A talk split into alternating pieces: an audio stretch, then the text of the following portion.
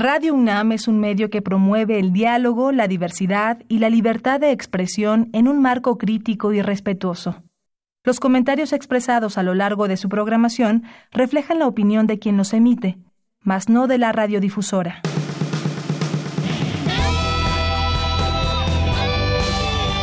Prisma RU. Relatamos al mundo.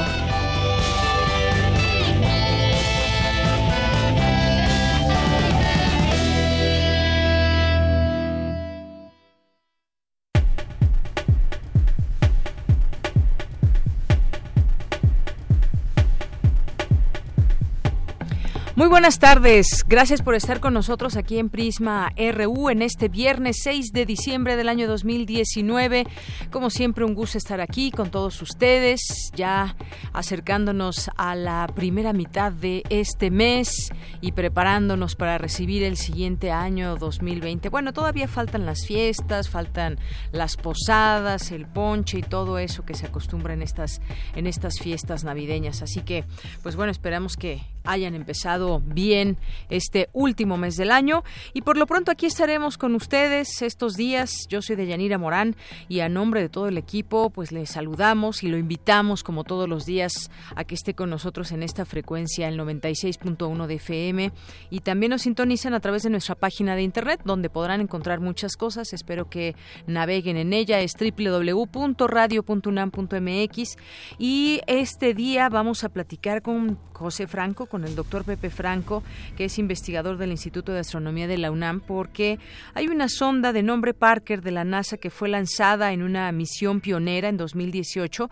para eh, conocer, tratar de desentrañar los misterios del Sol. Se acercó a su ardiente corona esta, esta sonda y hay información que compartir interesante de este mundo en el que habitamos específicamente del Sol y sus interacciones. Así que no se pierdan esa entrevista. Después vamos a platicar sobre una nueva especie de araña violinista que se encontró y que es originaria del Valle de México y les tendremos aquí todos los detalles. Eh, si tienen alguna pregunta, eh, vamos a tratar de buscar, ubicar una imagen de esta, de esta araña violinista para compartirla a través de redes sociales, pero sobre todo platicaremos con el doctor Alejandro Valdés para que nos diga todos los pormenores de estas, de estas arañas, cómo se pueden encontrar, cómo se puede evitar que entren a, a la casa, qué lugares son, digamos, donde se encuentra más esta especie. Y vamos a tener también el reporte desde la FIL Guadalajara, hoy con nuestro compañero Miguel Ángel Quemain, que está allá en Guadalajara en la Feria Internacional del Libro.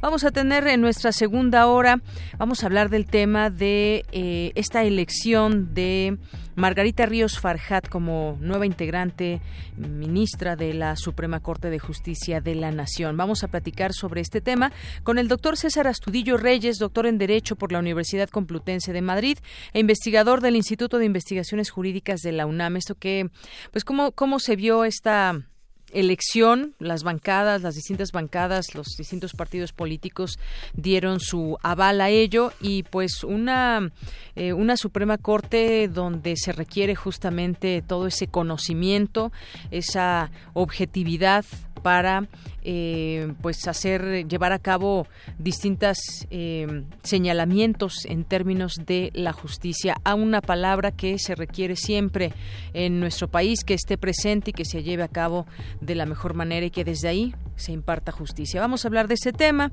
y vamos a tener también hoy viernes nuestras secciones Refractario RU con el maestro Javier Contreras que nos va a hablar también de este tema de Margarita Ríos Farjat, nos va a hablar también de esta reunión que hubo ayer México Estados Unidos sobre seguridad y control fronterizo y también sobre la ratificación que hace, se hace el del convenio 189 de la Organización Internacional del Trabajo en torno al trabajo doméstico. Y vamos a tener ya para cerrar la emisión de ese día Melomanía RU con Dulce Wet, jefa de discoteca de Radio UNAM. Así que no se lo pierdan, no se pierdan el programa.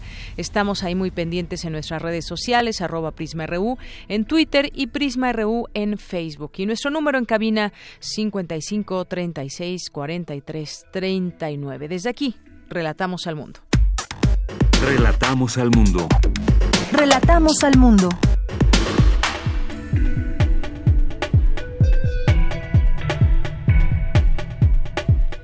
Una de la tarde con ocho minutos y en resumen en los temas universitarios, el director de la Facultad de Medicina, Germán Fajardo Dolci, rindió su cuarto informe de labores. Les tendremos los detalles. Presentan la colección Tonacayatul, eh, nuestro sustento. Mi compañera Cindy Pérez nos tendrá la información.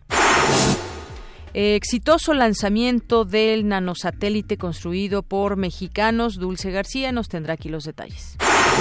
En temas nacionales, el presidente Andrés Manuel López Obrador dijo que explicó al fiscal de Estados Unidos William Barr que México no puede permitir la intervención de su en su territorio por las prohibiciones establecidas en la Constitución, incluso de carácter político. La ex titular del Servicio de Administración Tributaria, Margarita Ríos Farjat, fue designada como ministra de la Suprema Corte de Justicia y sobre ello le platicaremos como le había adelantado. Juan David Juárez López, encargado de seguridad pública de Cuernavaca, Morelos, fue asesinado tras ser atacado a balazos en la unidad habitacional Teopanzolco, reportaron autoridades estatales. El ayuntamiento de Cuernavaca, Morelos, reprochó la inacción del gobierno estatal en materia de seguridad y urgió la presencia de la Guardia Nacional para garantizar la paz en el estado. Un grupo armado provocó balaceras y la quema de un autobús en eh, colindancia de Coalcomán y Chinicuila, municipios de Tierra Caliente, Michoacán, alertaron pobladores. En septiembre, la inversión fija bruta descendió 1.25% luego de aumentar 1.39% en agosto, indican cifras desestacionalizadas del INEGI. Y en los temas internacionales, la joven ambientalista Greta Thunberg llegó este viernes a Madrid procedente de Lisboa y se presentó por sorpresa a la sede de la vigésimo quinta conferencia de las partes, la COP25 de las Naciones Unidas sobre el cambio climático. Hoy en la UNAM, ¿qué hacer y a dónde ir? La Filmoteca de la UNAM te invita a disfrutar de la función de la cinta Historia de un matrimonio. Un director de escena y su esposa actriz se enfrentan a través de un agotador divorcio de costa a costa que los empuja a sus extremos personales y creativos. Disfruta esta entrañable historia de amor y desamor y asista a la función hoy en punto de las 16 horas a la Sala José Revueltas del Centro Cultural Universitario. La admisión general es de 40 pesos.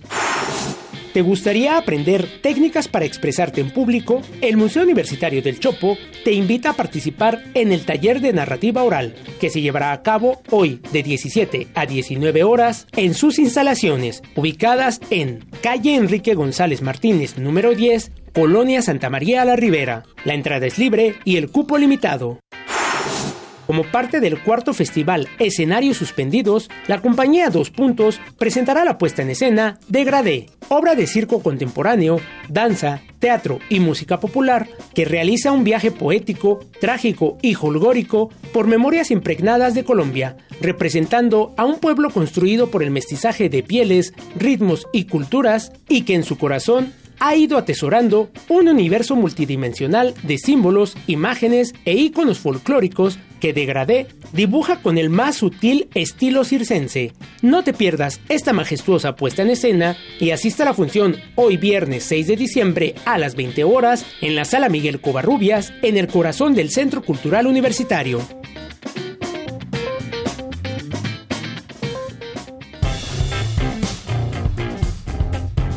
Campus RU.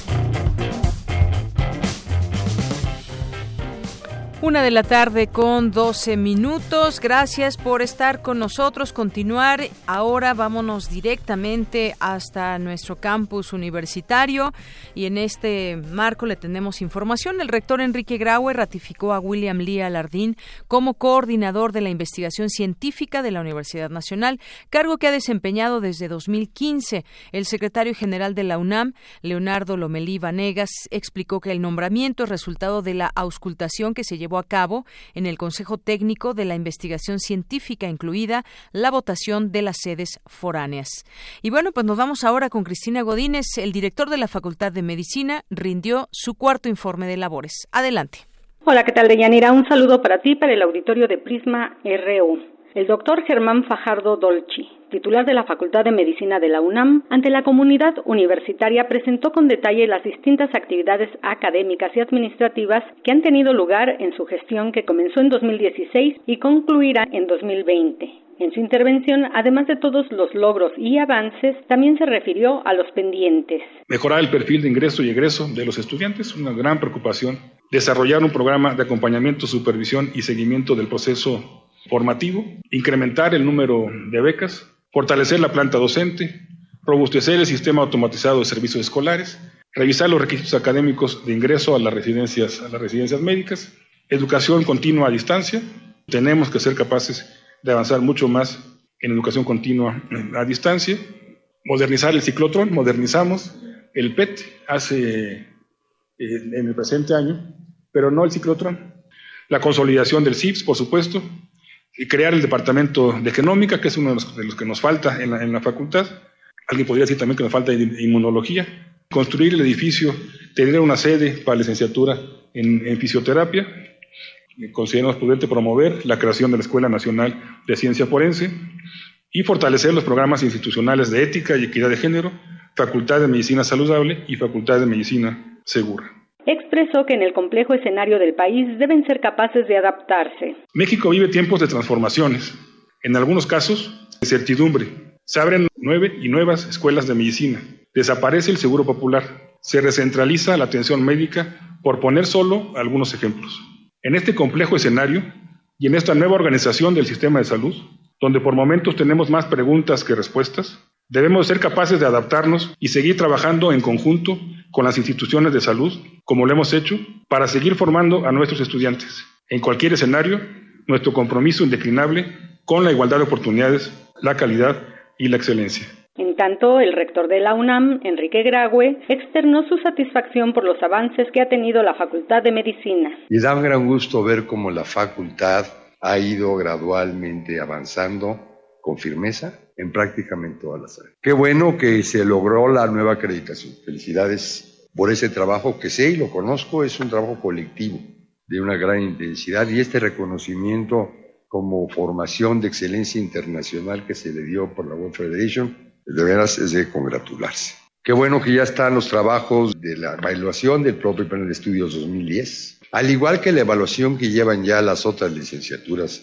que entiendo están bastante avanzadas, de fisioterapia y de ciencia forense, ¿no? Pero ciencia forense ya, en el fondo, ya tiene una madurez que tal vez valga la pena que ya la discute usted, no solamente conmigo, sino con el señor secretario general. Este ya es un proceso que, que ha adquirido ya durante estos largos años un carácter muy especial y una disciplina que ya probablemente no encaje necesariamente en la Facultad de Medicina. También se refirió al incremento de alumnos en el posgrado de calidad, así como a los logros en materia de investigación y el proceso de cambio en la dirección de la facultad. Bien, yo creo que son cuatro buenos años, pero la universidad siempre se renueva. Y el, doctor Fajardo ya nos hizo un planteamiento de las cosas que tienen por venir. Yo creo que esto debe obligar a la reflexión de toda la comunidad.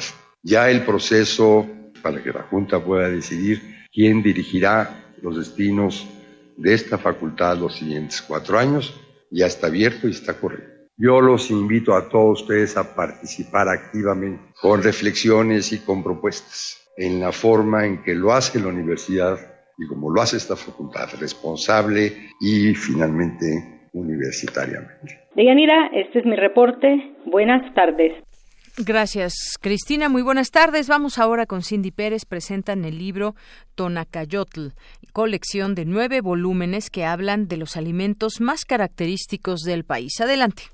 ¿Qué tal, Deyanira? Es un gusto saludarte. Muy buenas tardes. Durante el Foro Consultivo Científico y Tecnológico se presentó Tonacayotl, colección compuesta de nueve volúmenes sobre los alimentos más característicos del país, como el frijol, el chile, la cebolla, el tomate, el maíz, el aguacate, el mole, el cacao y la vainilla, con el fin de difundir el conocimiento y patrimonio biocultural de la gastronomía mexicana en un formato accesible a todos los públicos. Edelmira Linares Mazari, investigadora del Jardín Botánico del Instituto de Biología De la UNAM, dijo que cada libro incluye capítulos relacionados con aspectos históricos, arqueológicos, botánicos, etnobotánicos y nutrimentales relacionados con la industria de alimentos, temas culinarios o la sección de recetas. Estos libros son realizados por especialistas en cada una de las áreas que van desde científicos hasta chefs y artistas. De cada volumen existe un ejemplar en inglés. En este caso, el objetivo de la colección eh, ha planteado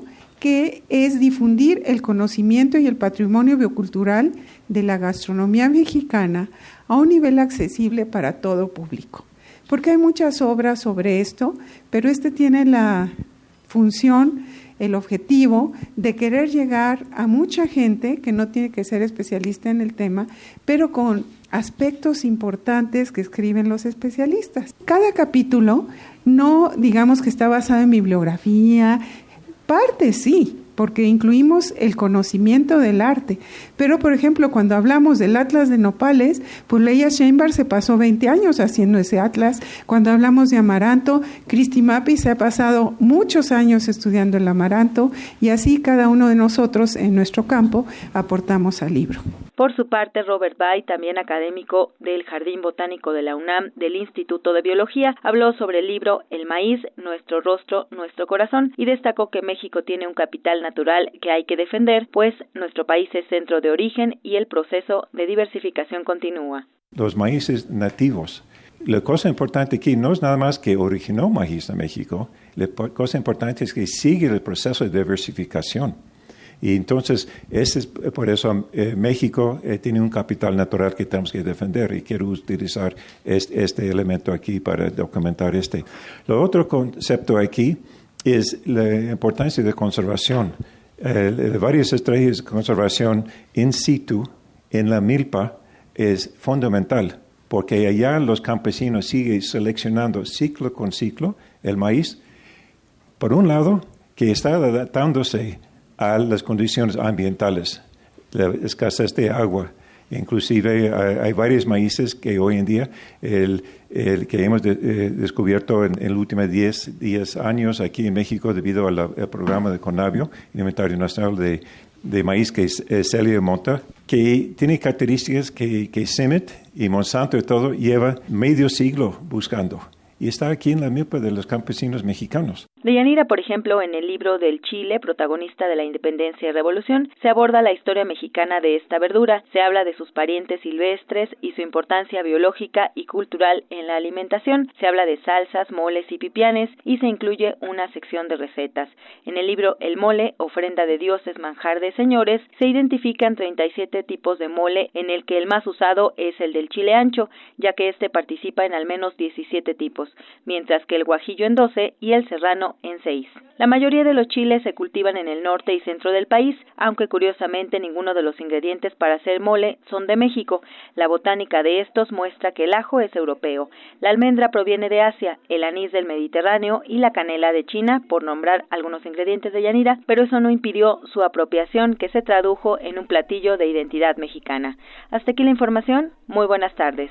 Gracias, Cindy. Gracias por esta información. Bueno, pues interesante ahí conocer acerca de los alimentos más característicos de nuestro país. Y si ustedes pensaban que algunos de los que mencionaba eh, Cindy al último, pues era mexicano, pues no, ya nos dijo de dónde vienen productos como o alimentos de originalmente como el ajo, por ejemplo.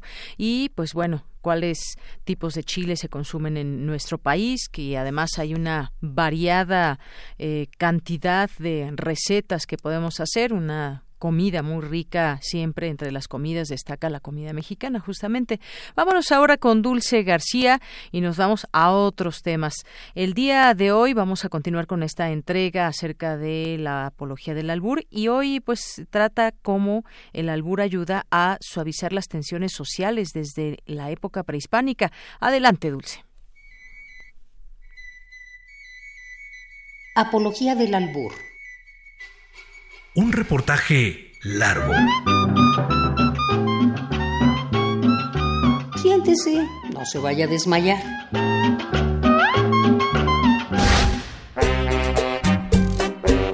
Más abertura de parte de la gente.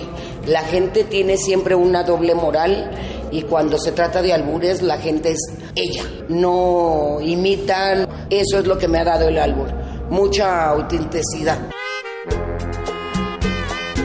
Es cierto, el albur es un duelo de espadazos, pero como asumía su reina, no para herir, sino para reír. En México, para ser cuates, el albur es todo un arte, y aunque te digan que cuates los cacahuates y no se hablan, tú responde que no se hablan pero sí juegan. La lingüista mexicana Elena Beristain decía que al instaurar repentinamente el alburero dentro de una especie de pausa-recreo, tal peculiar situación comunicativa resultaba ser de naturaleza carnavalesca y catártica, y para bien la oreja y siéntate a escuchar, porque a decir de la doctora Concepción Compani, el albur podría ser incluso parte de nuestro patrimonio inmaterial. Jugar con la lengua para aspectos sexuales de una manera muy específica, porque el albur es un juego sexual de contraposición de fuerzas, de rapidez mental. Ese es exclusivo de México. Es así, yo mm, digo de broma que el albur debiera ser puesto en la lista de mm, patrimonios intangibles de la UNESCO. ¿Qué haces cuando sientes una tensión muy dura? Preocuparte, estresarte, sudar. Los indígenas bajaban esa tensión con el albur.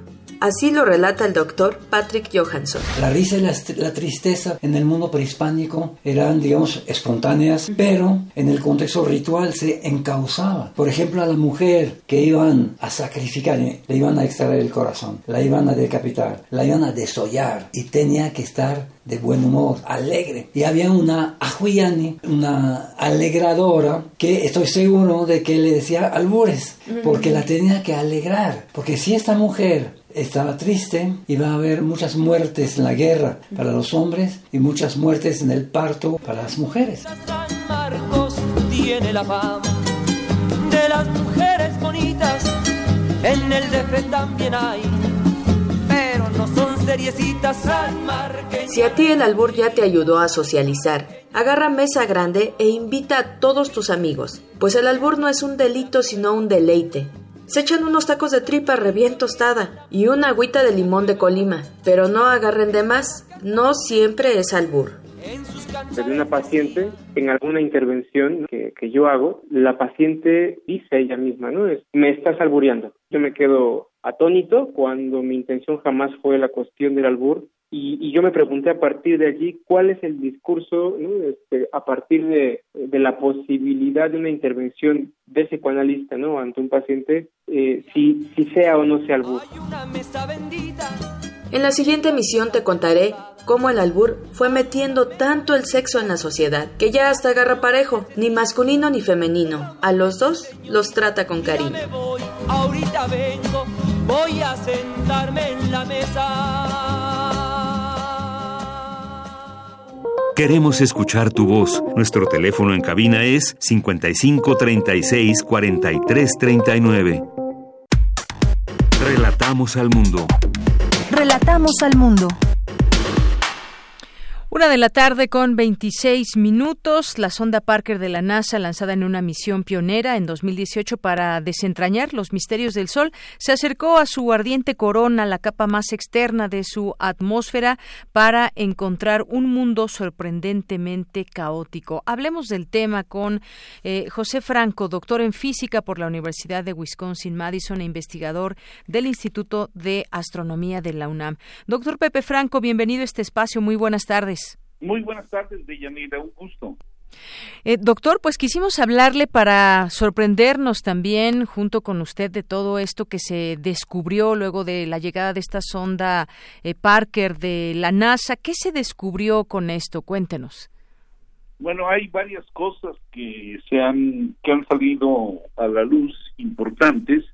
La la sonda Parker es una sonda que va a estar dando vueltas entre el Sol y Venus. Digo, de hecho ya se echó tres, tres, este, tres ambullidas, tres pasadas y va a seguir haciéndolo. Entonces vamos a tener más información en un futuro cercano, pero en este momento, después de estas tres, eh, de estos tres acercamientos, pues hay varias cosas que se han descubierto que son sorprendentes.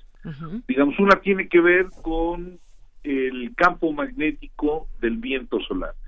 Eh, el Sol, al igual que el resto de las estrellas, eh, tiene la atmósfera en expansión. La atmósfera del Sol está en expansión, ya eso se le llama viento solar.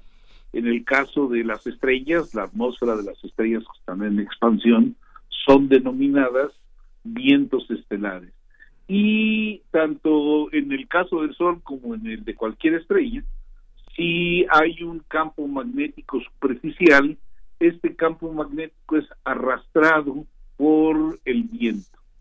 Entonces, en el caso del viento solar, pues conocemos este, el campo magnético, conocemos la velocidad del viento solar, porque todo eso se ha medido a la distancia de la Tierra. Sin embargo, al acercarnos al Sol, al acercarnos a, a las partes eh, interiores, por así decirlo, del viento solar, eh, pues se han detectado una serie de cosas que son muy llamativas. Una de ellas es que el campo magnético pareciera darse la vuelta en algunos puntos. O sea, conforme va siendo lanzado hacia el exterior el viento y jalando el campo magnético, en algún momento el campo magnético se da se da la vuelta como como si fuera, por ejemplo, un látigo. Haz de cuenta que este, cuando tomas un látigo y, y, lo avientas para adelante, el latigazo que das genera una ondulación en donde parte del látigo se viene de regreso, pero termina yéndose hacia afuera. Eh, esto mismo se, se, alcanza a ver el campo magnético del Sol. Entonces, hay unos latigazos. Y estos latigazos eh, que, da el campo magnético están muy probablemente asociados eh, a el calentamiento que tiene la corona del Sol. La estructura de la atmósfera del Sol es bastante compleja. En la parte más interna la temperatura de, la atmósfera es como de unos 5.000, 6.000 grados eh, centígrados y conforme uno se va alejando del Sol, la densidad disminuye, pero la temperatura de eh, la atmósfera aumenta. Y la base donde está el viento solar la temperatura tiene aproximadamente un millón de grados. Entonces, la, la, este, la alta temperatura de la zona eh, de la corona del Sol eh, había sido, se había especulado que estaba eh, alimentada de energía por justamente ondas ondas magnéticas que se disipaban en esa zona y estos eh, especies de latigazos que te acabo de mencionar parecieran este pues dar la razón a este a esta forma de calentar la corona solar Bueno, esto es parte de lo que se descubrió. ¿Había quizás ya una idea de lo que se podría o podía encontrar o todo fue sorpresa, doctor? ¿Y cómo? No, bueno, sí había una buena idea de lo que se podía encontrar, sí. pero del dicho al hecho, pues hay un gran trecho y, el observarlo pues siempre es sorprendente. Y además eh, digamos en este caso la sonda es una sonda que tiene características muy muy especiales porque acercarse al sol pues eh, significa el tener una una inyección de, de, de, energía muy alta que puede calentar, sobrecalentar la sonda. eh, para, para evitar esta, este sobrecalentamiento, lo que se hizo fue ponerle un escudo de, de carbón, un escudo de carbono, un escudo doble de carbono, que eh, refleja bastante bien la, la luz del sol y que permite mantener a una temperatura muy muy cómoda a todos los instrumentos. Entonces eh, pues no solamente hay digamos una una parte muy adecuada de la ciencia que se está desarrollando, sino también es una maravilla tecnológica el cómo se logró que esta sonda pueda tener estas inmersiones cercanas al Sol sin ser destruida, evaporada. Así es. Y bueno, acercarse al sol antes, digamos que era algo impensable, justamente por los datos que se conocían y cómo acercarse al sol, pues nos parecía algo eh, increíble, incluso a través de una sonda como, como esta. ¿Qué se espera, digamos, para, mm, nos decía, hay, hay cosas que se irán descubriendo poco a poco. ¿Qué se espera en todo esto? ¿Qué se pretende conocer más del sol? Porque se habla de que esta misión de la sonda se prolongará unos seis años, acercándose eh, lo máximo al sol en 2024. Así es. Mira, tenemos bastante buena idea de una serie de cosas, de cómo, vamos, el, la sonda tiene el nombre de Parker porque eh, la persona que fue la que primero propuso que había un viento solar, que la atmósfera del Sol no podía ser estática, sino tenía que estar en expansión, fue un astrofísico de la Universidad de Chicago, Eugene Parker. Él, él propuso eh, no solamente que la atmósfera estaba en, eh, en expansión, sino que debido a que eh, el Sol está rotando, la expansión del viento solar y el campo magnético que tiene este este este viento solar pues genera un campo que es toroidal, un campo que es como una eh, como una rosca que, que se enrosca a lo largo de, del camino y esto genera una serie de, de, este, de fenómenos interesantes, fenómenos que yo espero que pronto se puedan ver, digamos, con un poco más de detalle. Por otro lado, otra cuestión que se ha descubierto y que, y que seguramente en una de las próximas pasadas se va a ver eh, con más claridad es la supervivencia del polvo interplanetario. En, en, el espacio interplanetario hay polvo, así como hay en la Tierra. Es un polvo que además tiene características muy parecidas al polvo de la Tierra. Y este polvo ha sido formado por el paso de cometas, por choques entre asteroides, etcétera, de tal forma que digamos hay un hay un halo de polvo alrededor del sol en el sistema solar. Y este este halo de polvo pues está cayendo al sol y se, se, se piensa que a una distancia eh, preestablecida tiene que ser totalmente evaporado. Entonces estas estas pasadas que tuvo ya la sonda Parker, muestran que las dimensiones del polvo van disminuyendo conforme uno se va acercando y se espera que haya un punto a partir del cual estén totalmente evaporados los granos de polvo. Muy bien. Bueno, pues quisimos eh, llamarle, doctor, porque justamente para dejarnos maravillar sobre esto que se va eh, conociendo y que arroja datos interesantes sobre cómo, qué está pasando, cómo se conforma el Sol y lo que falta todavía por descubrir. Así que, pues muchísimas gracias, doctor, por explicarnos acerca de pues la incursión de esta sonda cerca llegó cercana al Sol. Hombre, pues un placer y acuérdate que desde Ícaro este, está la fantasía de acercarse al sol y que y que las alas se se, este, se, evaporan y se, y, se, queman si uno se acerca demasiado. Efectivamente. Bueno, pues doctor, muchísimas gracias. Le mandamos desde aquí un abrazo. Igualmente, que la pasen muy bien. Hasta luego, muy buenas tardes fue el doctor José Franco, doctor en física por la Universidad de Wisconsin-Madison e investigador del Instituto de Astronomía de la UNAM. Pues sí, muchas cosas que se han escrito sobre el Sol, muchas historias, pero esto, estos datos científicos, sin duda, son reveladores, interesantes y sorprendentes. Porque tu opinión es importante, síguenos en nuestras redes sociales, en Facebook como Prisma RU y en Twitter como arroba PrismaRU. Prisma RU. Relatamos al mundo.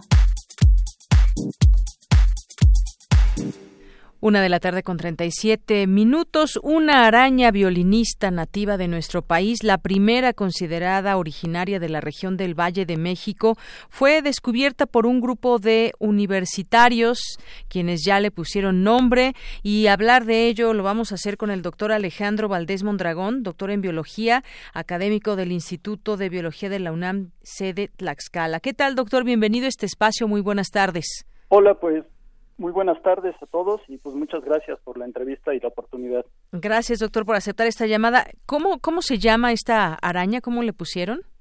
Mira, esta araña la bautizamos siguiendo ciertas reglas este, taxonómicas y nomenclaturales, eh, como los oxeles tenochtitlan. Los oxeles. que es una especie que está aquí en el, en el Valle de México, ¿no? Ujú. Muy bien. Y bueno, este hallazgo, ¿cómo fue? Platíquenos estas, eh, esta araña violinista que, bueno, sabemos quizás eh, que son peligrosas y llegan a mordernos, eh, pero me gustaría que nos platicara eh, cómo se dio este, este hallazgo. Sí, claro. Este, este es el resultado de una investigación que hemos estado haciendo ya desde hace tres años en el Instituto de Biología de la UNAM, de Tlaxcala, en el cual eh, algunas de mis eh, alumnas y yo estamos trabajando en la parte taxonómica, en la parte de diversidad, en la parte de biología de las especies mexicanas. ¿Por qué estamos trabajando con este grupo? Eh, todo el mundo conoce a las arañas violinistas o las ha escuchado en alguna red social o en algún este, lugar y siempre saben que son peligrosas. Sin embargo, en, el- en la cuestión biológica, en la parte de taxonomía, pues es un grupo aquí en México que todavía está poco estudiado. Así es. Y bueno, aquí tenemos una foto. Si alguien quiere entrar a nuestras redes sociales en arroba prisma.ru, bueno, pues ahí ya eh, posteamos una fotografía de esta araña violinista.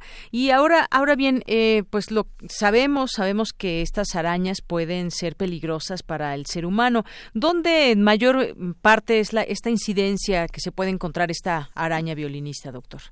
Pues mira, los registros que se tienen en el Valle de México son principalmente en la parte central de la Ciudad de México, en varias alcaldías. este, sin embargo, en las redes sociales a cada rato suben este, fotografías, ¿no? Eh, nosotros en nuestro trabajo tenemos presentamos un mapa de la distribución, no solamente aquí en el Valle de México, hay registros también en el Estado de México y también en el Estado de Tlaxcala. Pero a cada día en redes sociales, en páginas como naturalistas, suben fotos, ¿no? Encontré esta araña en tal lugar de la Ciudad de México, ¿no? Y se van actualizando y pues vamos encontrando nuevos nuevos registros, ¿no? Ahora bien, ¿cuál es el, comportamiento que tiene esta araña violinista? Dice usted que se puede encontrar en varias alcaldías en la parte central de la Ciudad de México, lo cual, bueno, pues algunas perso- personas nos decían, bueno, yo creo que se encuentra más en las partes altas, eh, climas más fríos, pero ¿qué clima, qué clima, digamos, le gusta a esta araña violinista y cuál es su comportamiento refiriéndome a, pues bueno, en qué momento eh, llevan a cabo esta mordida cuando se sienten amenazadas, por ejemplo, o platíquenos. Eh, estas arañas aquí en lo que es la parte central de, de México, al menos en esta especie, está en- eh, o ha sido localizada en, en casas, eh, en habitaciones en zonas urbanas. Este tipo de arañas en realidad no son agresivas, no hay muchas leyendas, hay muchos mitos al respecto de que son arañas este, eh, que agreden a la gente, a la gente intencionalmente cuando pues para nada, ¿no? Sí. Desafortunadamente hay otros grupos de arañas que también se llega a confundir. Muchas veces eso también genera muchos y muchas leyendas respecto a este grupo de, de arañas. En México tenemos 40 especies de las 140 que hay en todo el mundo. Quiere decir que el- como país somos el que tiene la mayor diversidad de especies de arañas violinistas Sí. en todo el planeta, ¿no? Y eso es bien, bien importante. Pero de estas 40 que hay, en realidad las 140, ninguna de ellas son especies agresivas, ¿no? Eso sí hay que hacer énfasis en la población de que no son especies que muerden o agreden a la, la, la población de manera intencional. Más bien lo hacen en- o como mecanismo de defensa. ¿Qué pasa muchas veces? Pues estas arañas están dentro de las casas, nosotros les damos las condiciones necesarias para que se establezcan. Buena temperatura, este, eh, buena humedad, como nosotros generamos basura muchas veces almacenamos cosas en nuestras casas, pues también generamos condiciones óptimas para que este tipo de arañas se establezcan dentro de nuestros hogares. Y obviamente pues esto aumenta considerablemente la probabilidad de tener algún accidente, ¿no? O sea, es decir, eh, ¿en qué partes, por ejemplo, de las casas se pueden ubicar estas estas arañas? ¿En lugares donde estamos almacenando mucho polvo, donde almacenamos cajas o donde mayormente se les puede encontrar? ¿Qué ambiente les gusta? Eh, hace unos- algunos años eh, con una de mis alumnas hicimos un estudio en la ciudad de Chilpancingo, este, donde ella estudió eh, ca- eh, diversidad de arañas de las casas. Y en ese entonces ella estudió casas con primer nivel y segundo nivel. De regularmente donde hay más arañas son en las, en las casas que tienen un ¿Por qué? Porque que tienen qué, perdón, que tienen dos niveles. Dos niveles. Sí, un piso o dos pisos. Sí, sí. Entonces, lo que pasa en los, en los primeros niveles, como nosotros tenemos eh, eh, mayor cantidad de objetos regularmente y está la cocina, pues también generamos eh, cantidad de basura, que eso en algún momento atrae presas potenciales, insectos o algunos este, crustáceos terrestres como isópodos, ¿no? De lo que puede alimentarse la araña. Entonces, regularmente nosotros las encontramos más común en lo que es primeros niveles y sobre todo en lugares que están escondidos o que son eh, propensos a almacenar cosas, ¿no? Que no se limpian o que están eh, eh, protegidos oscuros, ¿no? Allí es donde regularmente es el hábitat del microhábitat que a este tipo de arañas les les gusta. Incluso en Sudamérica, en algunos lugares como en Chile, les llevan a decir este, arañas del cuadro. ¿Por qué? Porque muchas veces en los cuadros que nosotros ponemos en nuestras casas, en las paredes, al, al quitarlos, ahí también les gusta resguardarse, ¿no? es decir, donde tenemos acumuladas también muchas cosas y, bueno, mayormente qué, cuál es el alimento de estas de estas arañas, doctor. Pues principalmente insectos. Eh, este, estas arañas tienen un comportamiento peculiar, son, se toleran bastante, son bastante gregarias, tú en algún lugar, incluso en hábitat silvestres los colectas y puedes encontrar varios ejemplares a pocos centímetros de distancia.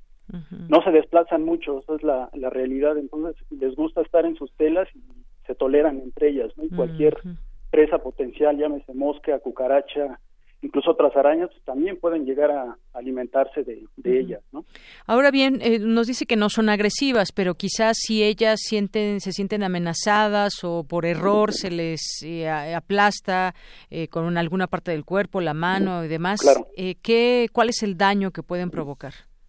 regularmente los accidentes son por ejemplo, cuando uno mueve algo, entra en contacto directo con estas arañas o incluso en etapa reproductiva. Nosotros hemos visto incluso en campo, en zonas urbanas, que los machos, sobre todo en temporadas de, eh, más cálidas del año, eh, es cuando salen en busca de las hembras por cuestiones de reproducción. Entonces, obviamente, muchas veces los machos, como son errantes, salen en la noche, que son de hábitos nocturnos, entonces buscan a las hembras, pero como son errantes y andan caminando, pues eso los lleva entre la ropa, entre la cama, entre zapatos, y pues muchas veces de ahí vienen los accidentes. ¿Qué pasa con estas arañas muchas veces? El cuadro clínico este, no se detecta hasta que pasan dos o tres eh, días, ¿no? Cuando realmente eh, se tiene ya el daño en la, en la piel, porque el veneno es una necrotoxina que produce daños en, tejido. Muchas veces la mordedura no se siente. O sea, no es, un no es una mordedura dolorosa. Exactamente. Si se compara, por ejemplo, con las viudas negras, la viuda negra, la araña capulina, este, tú sientes la mordedura y es dolorosa, pero en caso de los oxeles, la mayor parte, pues no se siente. Bueno, y una vez, una vez detectado ese dolor, digamos, o esa mordida de la araña, inmediatamente acudir al doctor, porque de ser de otra forma, no sé si sea como las otras arañas violinistas que se han hallado y que han llegado a morder gente, que se tiene que atender prácticamente de manera inmediata, porque si no te empieza a carcomer esa parte de la piel. Claro.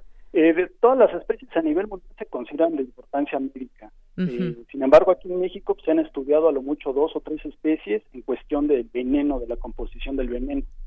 Entonces, en ese sentido, no sabemos, todavía es una línea de investigación que está prácticamente en pañales aún, de saber qué especies de aquí del país tienen un veneno mucho más potente que otras. ¿no? es una línea interesante de investigación, pero se consideran que las 40 pueden generar un peligro serio, ¿no? Que puede ir desde una simple llaga hasta casos más complejos de, daños internos, lo que es los oxilismo este, eh, visceral, y regularmente son los que desenlazan en, muertes, ¿no? Sí.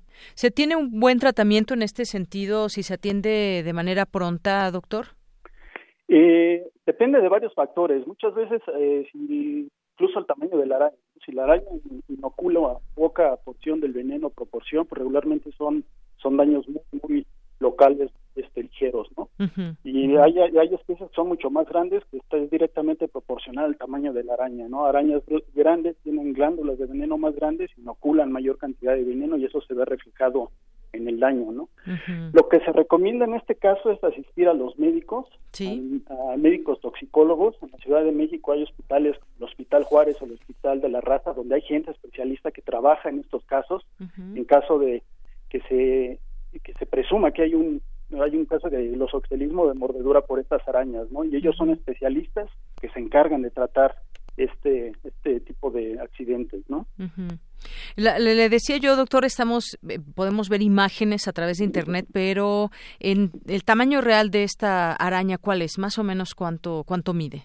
El cuerpo, lo que es la parte del cefalotórax y el abdomen, es aproximadamente de 6.7, 6.8 milímetros. Ah, o sea, es pequeña. No son arañas tan grandes. ya con las patas extendidas llegan a alcanzar 3.5, 4 centímetros. No son arañas en realidad grandes, ¿no? No son arañas grandes. Ahora, eh, por ejemplo, ¿qué tan fácil o qué tanto se reproducen estas, estas arañas? Pues mira, lo que se ha observado y nosotros lo que hemos estudiado en laboratorio, eh, regularmente las hembras se colocan dos o tres bisacos, que son estos, unos sacos de, como su nombre lo dice, que están llenos de huevecillos o de huevos. Regularmente ponen entre 30 o hasta 100 este, bisacos en el primer eh, saco de huevos que ponen. Cuando ponen un segundo, el número de, de huevos que hay dentro de ese saco va disminuyendo.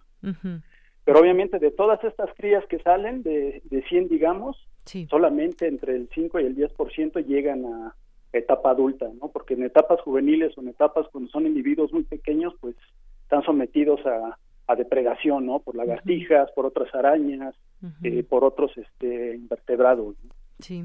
Doctor, ¿cómo debe ser el tratamiento hacia una araña? Por ejemplo, si la vemos, eh, la detectamos, la llegamos a detectar en nuestra casa, ¿es matarla, ponerla en el exterior? ¿Qué es, qué es lo más conveniente?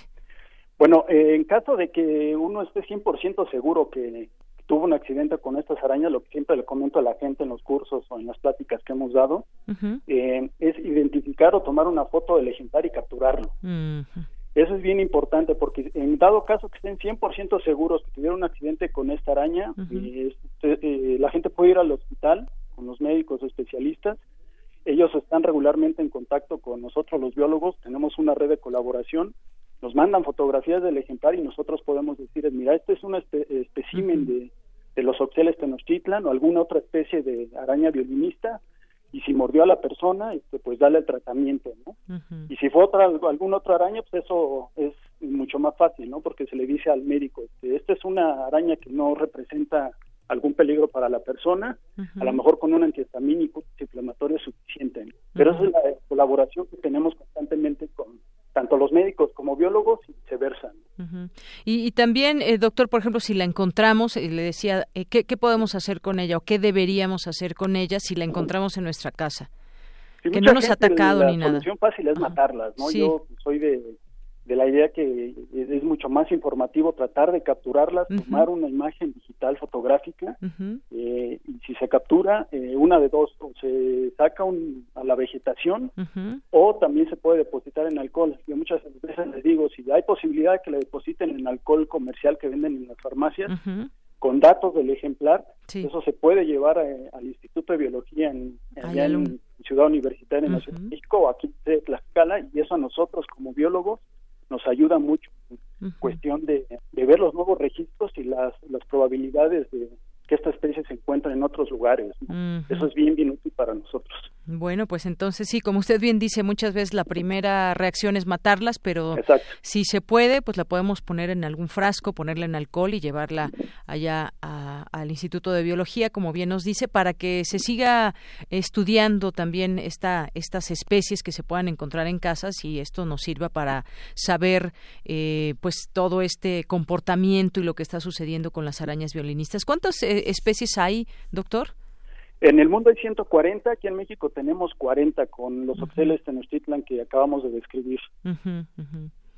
Muy bien, bueno, pues algo más que quiera agregar, eh, doctor, que se me esté escapando preguntarle, eh, pues ya no sé si Pues hacer énfasis, por un lado, de que estas arañas, aunque están en presencia con, con hábitats urbanos y en nuestras casas regularmente, pues no son, eh, son, no son especies agresivas, ¿no?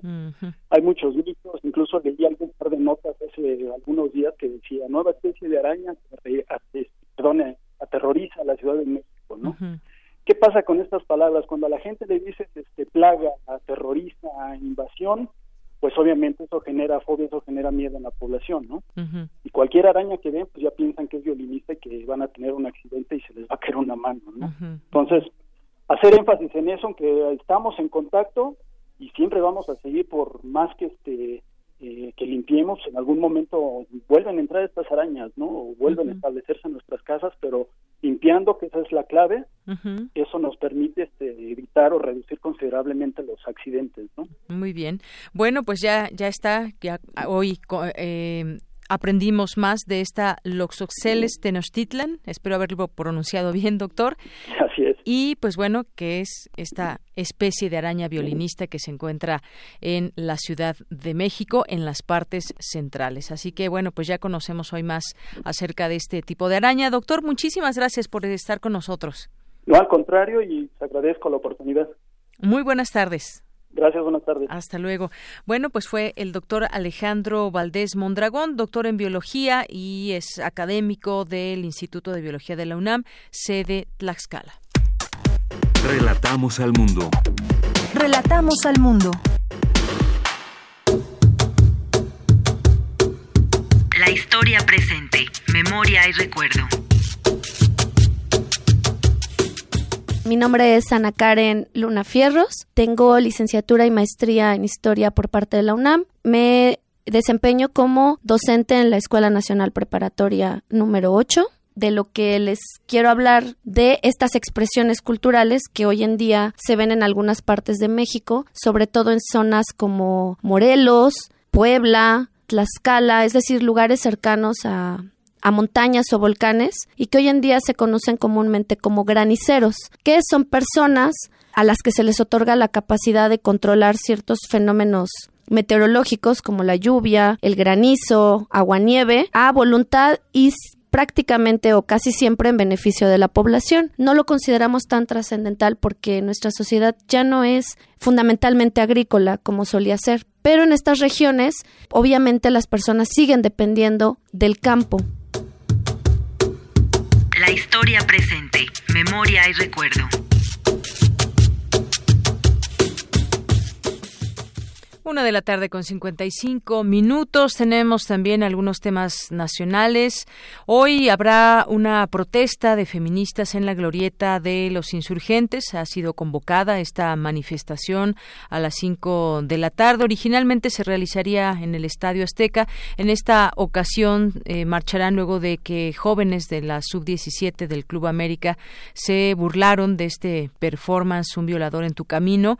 Una protesta pacífica que ha sido replicada en todo el mundo, de la cual hemos platicado y que, pues bueno, ahora se hace esta convocatoria eh, por esta situación que se vivió y que pues muchas eh, personas quizás lo están tomando a la ligera, eh, lo están, no lo están tomando con la seriedad que se debe. Al parecer ya también hubo ahí un llamado de atención a estos a estos jóvenes.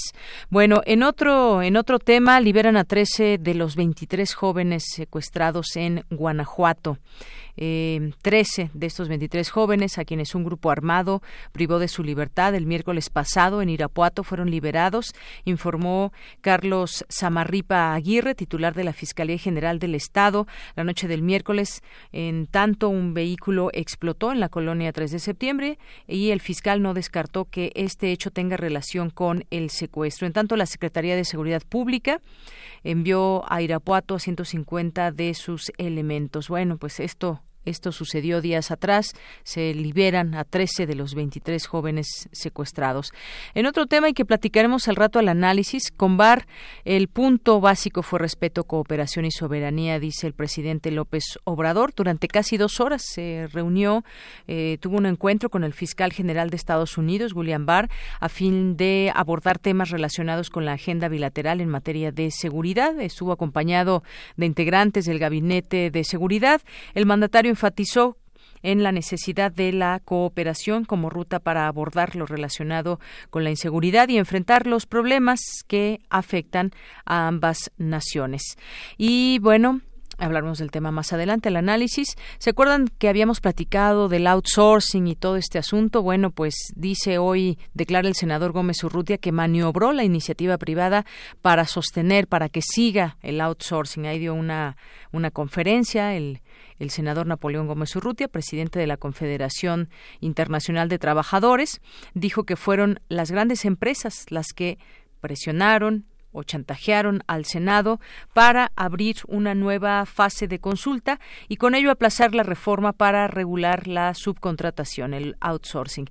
Aunque el líder minero se manifestó dispuesto al diálogo y a una nueva discusión y negociación, habrá que hacerlo de la manera más constructiva posible, dijo. También advirtió que así sea una o diez consultas más, las cosas no cambiarán respecto al dictamen aprobado esta semana en comisiones. Vamos a resistir, expresó durante la primera Asamblea Nacional de la CIT. Bueno, pues esto es parte de lo que le podemos informar a nivel nacional.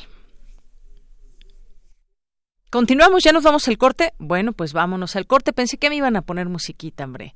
Pero bueno, sí, ponemos musiquita antes de irnos. Tenemos todavía un minutito ahí para deleitar a los radioescuchas.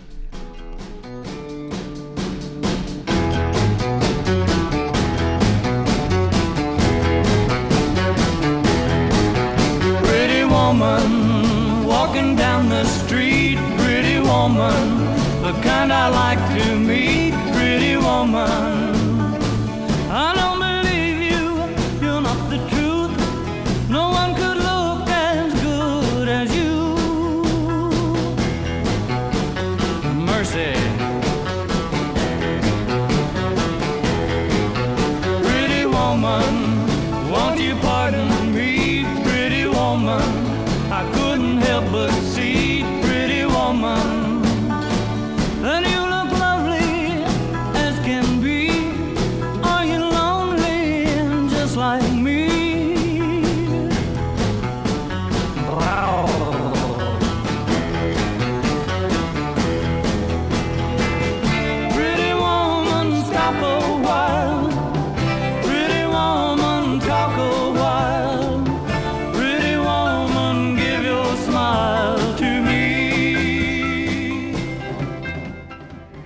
Porque tu opinión es importante, síguenos en nuestras redes sociales, en Facebook como Prisma RU y en Twitter como arroba PrismaRU.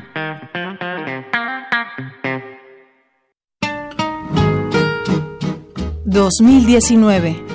...100 años del nacimiento de Álvaro Carrillo. Álvaro Carrillo llegaba al escenario con un entusiasmo notable. Al interpretar, colocaba su guitarra sobre la rodilla derecha y firmemente sus dedos bailaban sobre las cuerdas del instrumento de manera armoniosa, mientras con su voz grave, con presencia, interpretaba cada una de las composiciones con las que se le conoció en el mundo. José Alfredo Jiménez y mi papá fueron eh, un poco criticados en su música ranchera por el machismo. Eh, hay que tomar en cuenta que estos que estamos hablando de dos compositores que tuvieron que hacer música para cine y que les encargaban ciertas canciones. Pedro Álvaro Carrillo, ingeniero y compositor. Álvaro Carrillo, 96.1 FM. Radio UNAM, experiencia sonora. En 26 años te hemos visto crecer. ¿Y qué hace esta palanca? Ese era yo, y me gustaba mucho venir, descubrir y aprender. Ahora le sigo dando like a Universum. Ven, papi, mira. Sigamos escribiendo juntos esta historia. Universum se transforma contigo. En 30 años, el mal manejo de los recursos naturales ha acabado con el 26% de nuestros bosques. Tan solo entre el 2010 y 2015, perdimos 91.000 hectáreas de bosques cada año. La ventaja es que ahora, con la nueva Ley General de Desarrollo Forestal Sustentable, se cuidarán mucho más y mejor nuestros bosques y selvas.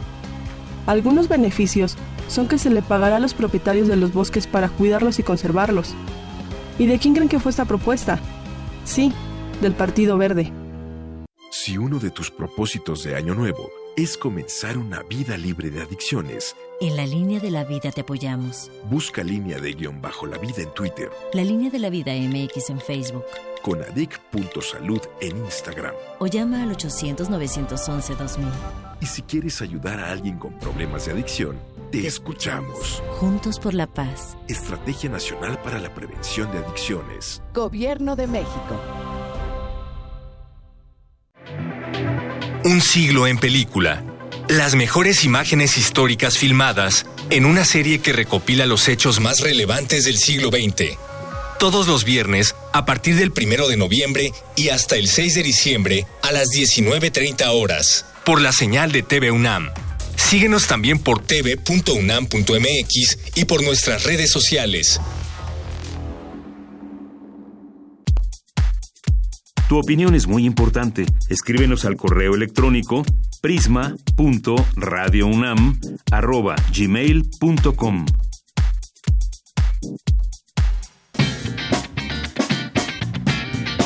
Mañana en la UNAM, ¿qué hacer y a dónde ir? La Orquesta Juvenil Universitaria Eduardo Mata te invita a su concierto navideño bajo la dirección de Gustavo Rivero Weber, la participación del tenor Alan Pingarrón y el coro del Conservatorio Nacional de Música a cargo del director coral David Arontes. La cita es el próximo domingo 8 de diciembre en punto de las 18 horas en la Sala Nezahualcóyotl en el corazón del Centro Cultural Universitario. La admisión general es de 50 pesos con descuento especial a estudiantes, profesores, adultos mayores y comunidad UNAM. No te puedes perder el concierto de gala del flautista, músico y director de orquesta Horacio Franco, quien ha destacado de manera importante en el ámbito musical no solo de nuestro país, sino también a nivel internacional en la interpretación de la flauta de pico y la música clásica, popular y tradicional. Disfruta de este majestuoso concierto que se llevará a cabo mañana sábado 7 de diciembre en el Centro Cultural Universitario Tlatelolco. Solicita tus cortesías en el sexto piso de este centro cultural de 10 a 14 horas. La entrada es libre y el cupo limitado el taller coreográfico de la UNAM te invita a disfrutar del montaje El Cascasnueces, bajo la dirección de Diego Vázquez. No te pierdas este clásico navideño y asista a la función este próximo domingo 8 de diciembre en punto de las 11 y 13.30 horas en la Sala Miguel Covarrubias del Centro Cultural Universitario. La entrada general es de 80 pesos con descuentos habituales. Para Prisma RU, Daniel Olivares. Continuamos dos de la tarde con cinco minutos. Ya estamos en la segunda hora de Prisma RU aquí en el 96.1 de FM y en www.radio.unam.mx. Y bueno, pues nos acompaña por aquí Ignacio Cruz de la Universidad Latina. Y bueno, pues quiso venir a conocer las instalaciones de Radio UNAM. Y como siempre, a todos los estudiantes que vienen o que quieren conocer eh, Radio UNAM, le damos la bienvenida. Muchas gracias por venir, Ignacio. Y pues bueno, ya creo que cumpliste esta eh, oportunidad que te diste para conocer esta radio, a la cual eres bienvenido también. Y, y me decía algo muy interesante en la escuela le quitaron las ganas de hacer radio porque le dijeron que no servía para hacer radio. Bueno, pues no, no, creo que no se vale que destruyamos así los sueños de los estudiantes. Así que yo creo que en algún momento podrás hacer radio si es, si es tu gusto, si es lo que realmente te apasiona. Así que ya te lo decimos desde aquí, todos los que estamos aquí presentes. Gracias, Ignacio. Y bueno, pues también quiero mandar muchos saludos a quienes están presentes aquí a través de las redes sociales. Nos dice el Sarco y que Tecuani por un segundo temí que mis oídos por ese minuto musical. Menos mal que pusieron algo decente. Bueno, mira, le, gustó la mujer bonita aquí a, a Ike Tecuani y hasta nos puso aquí un, un, un GIF de un bailarín, un bebé bailarín. Muchas gracias. También nos dijo que se va a poner a hacer qué hacer porque puede encontrarse una araña violinista.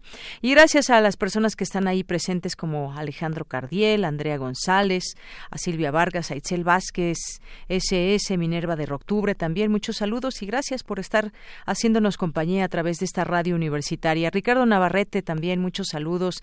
Te mandamos desde aquí desde Prisma RU, a Pepe Lo, a Isamar, a, también a David García, a Villegas, a Paloma G. Guzmán, a Manuel, a Francisco Javier Rodríguez, Román Hernández, José Luis León, muchas gracias, Alberto Galindo, a nuestros amigos de la Cátedra Bergman, también les mandamos muchos saludos.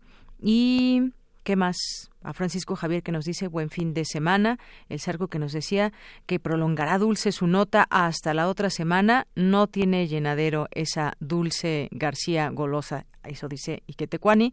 Román Hernández García nos dice buenas tardes, ¿cuándo es el festival y cómo me puedo ganar un disco? Bueno, ahorita les vamos ahí a dar los detalles, ya está una publicación también en nuestro Twitter porque tenemos cinco discos a los que acudan al Festival Luces de Invierno. O sea, si ustedes van a este festival, si disfrutan del concierto y nos mandan eh, su nombre, bueno, pues pueden al último recoger este disco.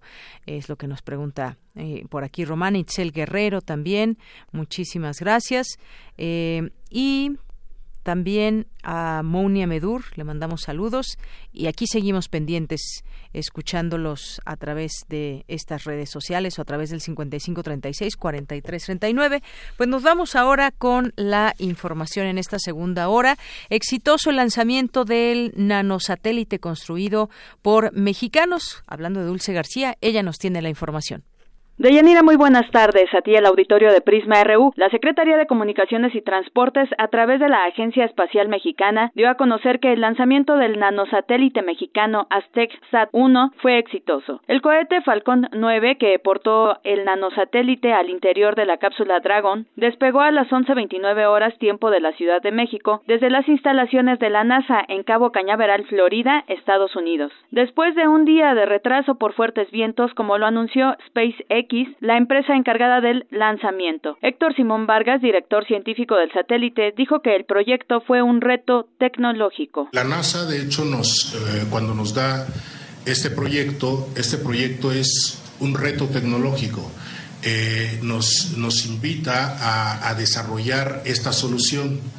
Eh, nosotros tomamos este reto, que el cual es la intercomunicación de estos pequeños satélites con una constelación de satélites. De Yanira Auditorio de Prisma RU, el nanosatélite orbitará la Tierra a una velocidad de 7 kilómetros por segundo, así que puede darle una vuelta completa al planeta en tan solo 90 minutos. La misión de este nanosatélite mexicano será establecer intercomunicación con la constelación de satélites Global Star. El desarrollo de Aztec Sat 1 fue coordinado por la Agencia Espacial Mexicana con la Universidad Popular Autónoma del Estado de Puebla, la que diseñó, desarrolló probó y operó con la participación de estudiantes y profesores este proyecto. Hasta aquí el reporte. Muy buenas tardes.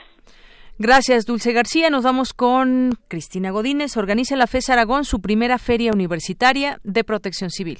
Hola, ¿qué tal, Deyanira? Un saludo para ti y para el auditorio de Prisma RU. Con el propósito de consolidar entre la comunidad universitaria una cultura de la responsabilidad social enfocada a la protección civil, la Facultad de Estudios Superiores Aragón de la UNAM organiza la primera Feria Universitaria de Protección Civil a través de la Secretaría de Prevención, Atención y Seguridad Universitaria y su Dirección General de Análisis, Protección y Seguridad Universitaria. El día de ayer y este viernes se llevan a cabo distintas actividades como un rally de protección civil, en el encuentro personal de esta casa de estudios montó un escenario en el que se simula que algunas personas están atrapadas entre los escombros debido a un desastre natural o contingencia, por lo que se pide la participación de los asistentes como voluntarios para hacer el rescate utilizando técnicas de primeros auxilios y para desplazar a los heridos. También el Departamento de Bomberos participa en esta primera feria de protección civil, combatiendo un conato de incendio con el propósito de advertir a los asistentes sobre los diversos riesgos que puede causar una conflagración.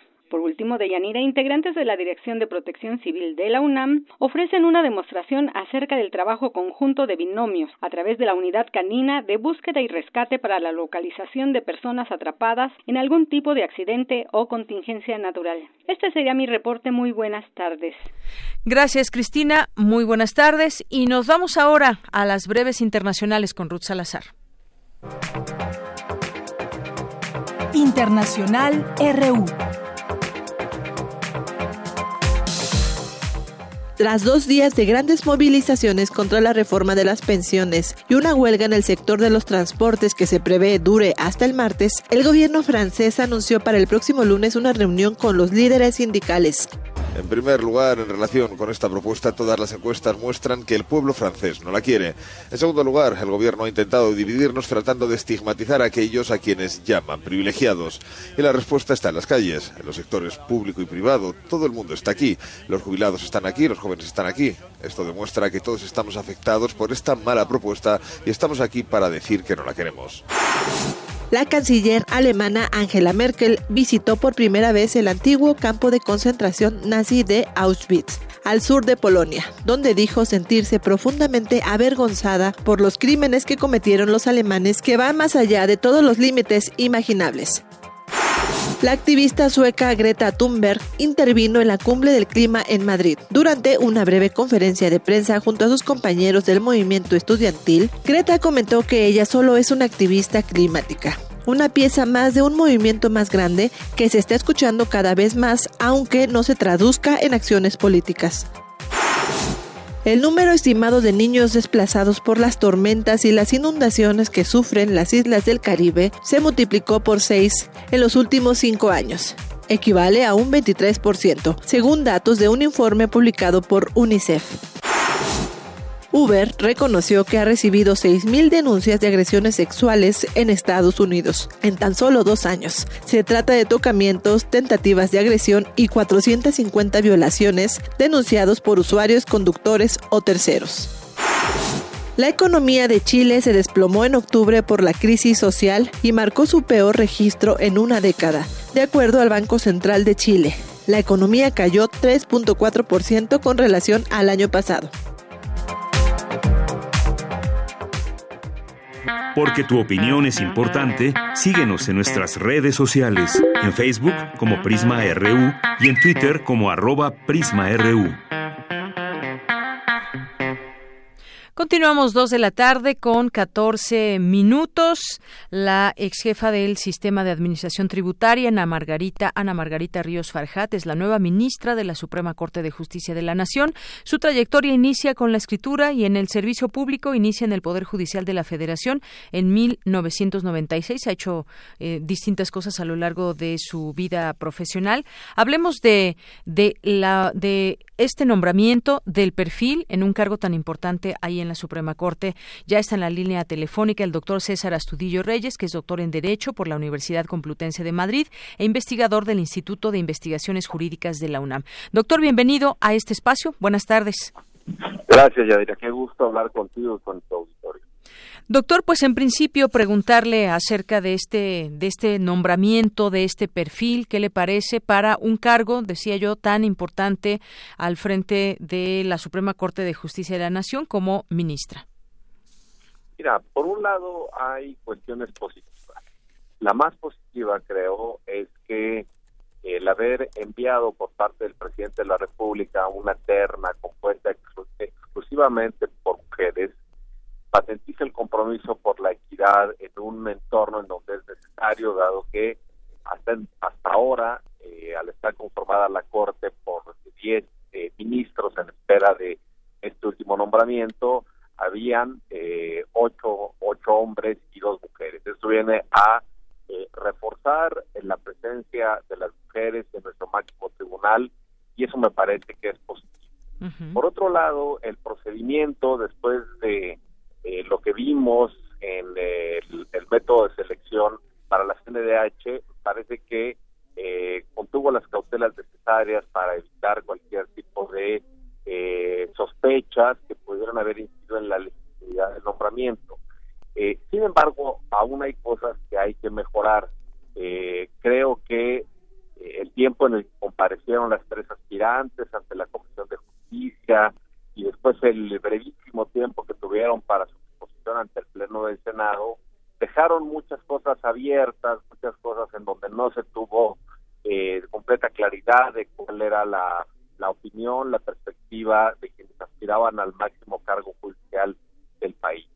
Además que, debo decir, eh, si analizamos este, las currículas, lo cierto es que habían distintas opiniones en torno a quién eh, tenía el mejor perfil. Claramente había una competencia muy, muy cerrada entre la doctora Magaloni y eh, la doctora Ríos Fanjat. Eh, me parece, me parece que en esa parte sí necesitamos replantear eh, el mecanismo a través del cual estamos eligiendo a nuestras ministras y nuestros ministros, porque desde hace tiempo se ha hablado de que la terna no es el mejor mecanismo, justamente porque, eh, digamos, hay claridad en, en función de que se deben de encantar los senadores, las senadoras, por una de las candidaturas para que obtengan las dos terceras partes de los votos, pero también al haber otras integrantes de la terna muy sólidas, pues eso me parece que es inadecuado y, así, y hacia el futuro probablemente inhibirá que algunos personajes, algunos juristas, hombres y mujeres eh, que tienen gran prestigio, quieran participar para, que no suceda lo que sucedió en este caso con Magaloni y que en el pasado también ya sucedió ni más ni menos que con la figura del doctor Eduardo Ferrer Magregor, quien también formó parte de una terna, no eh, lo eligieron como ministro y ahora ni más ni menos está concluyendo un periodo muy positivo como presidente, ni más ni menos que de la Corte Interamericana de los Derechos Humanos. Entonces, eh, digamos, yo tengo un, balance eh, de esta naturaleza, diciendo los pros, pero también los contras de esta de este mecanismo de designación. Así es, bueno, pros y, y, contras. Se señalaba también una, o se ha señalado hoy en distintas eh, publicaciones periodísticas una cercanía con Alfonso Romo. Eh, en este sentido, pues me gustaría conocer su opinión. Se habla de que había trabajado ya con él en otro momento y que pudo haber habido también alguna negociación para que finalmente fuera ella y no las otras mujeres que estaban en esta terna. ¿Usted tiene algún comentario al respecto? Del tema?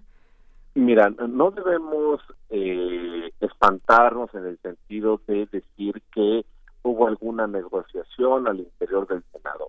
Para todos los cargos en donde la Constitución exige las dos terceras partes para la designación de algún funcionario de alto nivel de este país, hay la necesidad de negociar. Y negociar implica, en el buen sentido, en el sentido positivo, que se pongan de acuerdo en torno a un perfil para eh, adherirse a una determinada candidatura.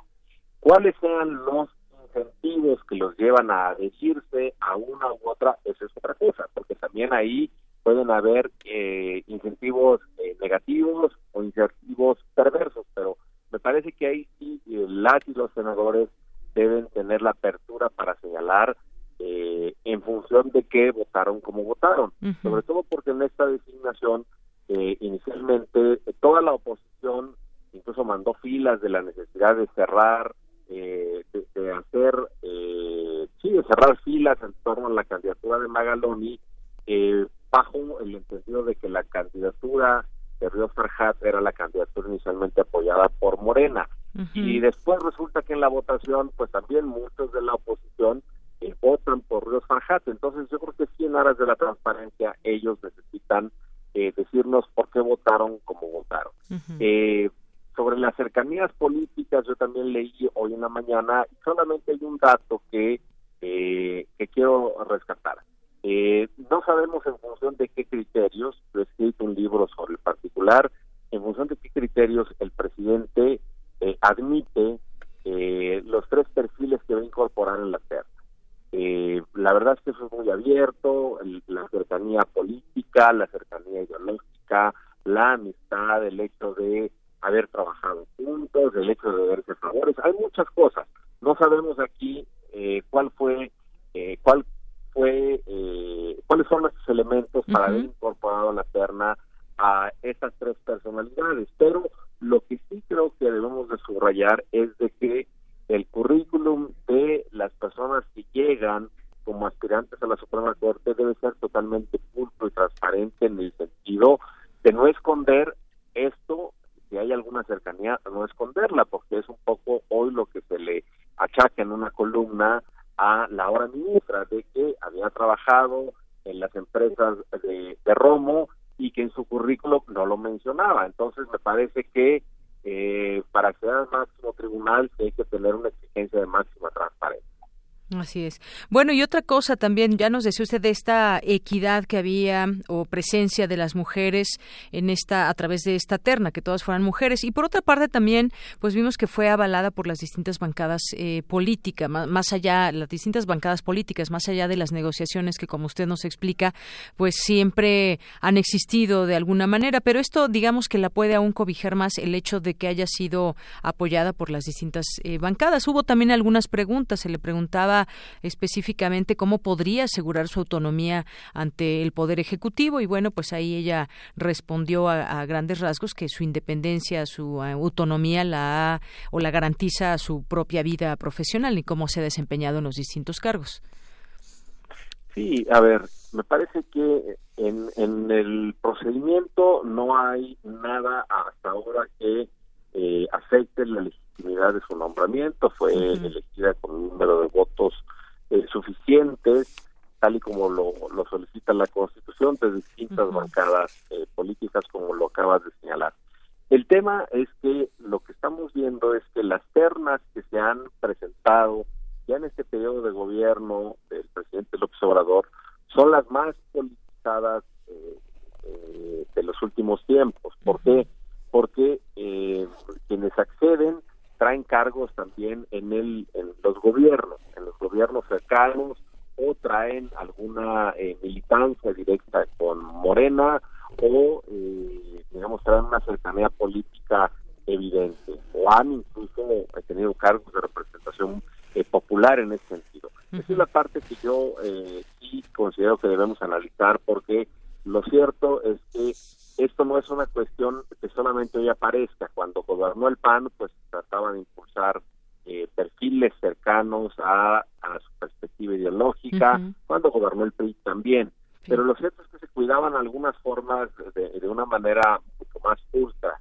Y me parece que ahora sí se está dejando de cuidar eso, de tal suerte que alguien sale de una posición de gobierno para que vaya directamente a la Suprema Corte de Justicia y esa parte es la que me parece que debemos de cuidar y, pedirles a ellos que la cuiden con mayor ahínco. Mm-hmm.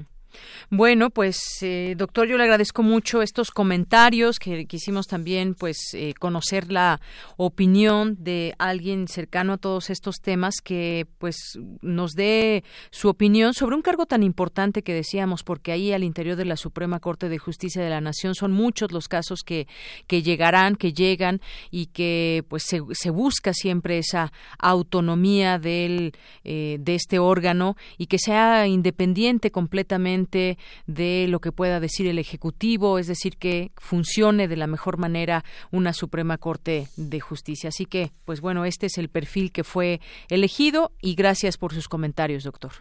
Gracias a ustedes, gusto saludarlos. Igualmente, muy buenas tardes. Fue el doctor César Astudillo Reyes, doctor en Derecho por la Universidad Complutense de Madrid e investigador del Instituto de Investigaciones Jurídicas de la UNAM. Seguimos. Porque tu opinión es importante, síguenos en nuestras redes sociales, en Facebook como Prisma RU y en Twitter como arroba PrismaRU. Queremos escuchar tu voz. Nuestro teléfono en cabina es 55 36 43 39.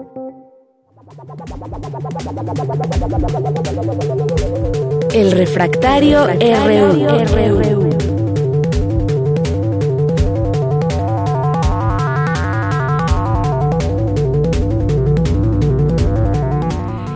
Dos de la tarde con 26 minutos. Este viernes ya nos acompaña aquí el maestro Javier Contreras, maestro en Derecho, profesor de la FESA Catlán. Qué gusto saludarte, Javier, ¿cómo estás? Hola, ¿qué tal? De Llanera, muy bonita tarde para ti, para todo el amable auditorio de Prisma RU.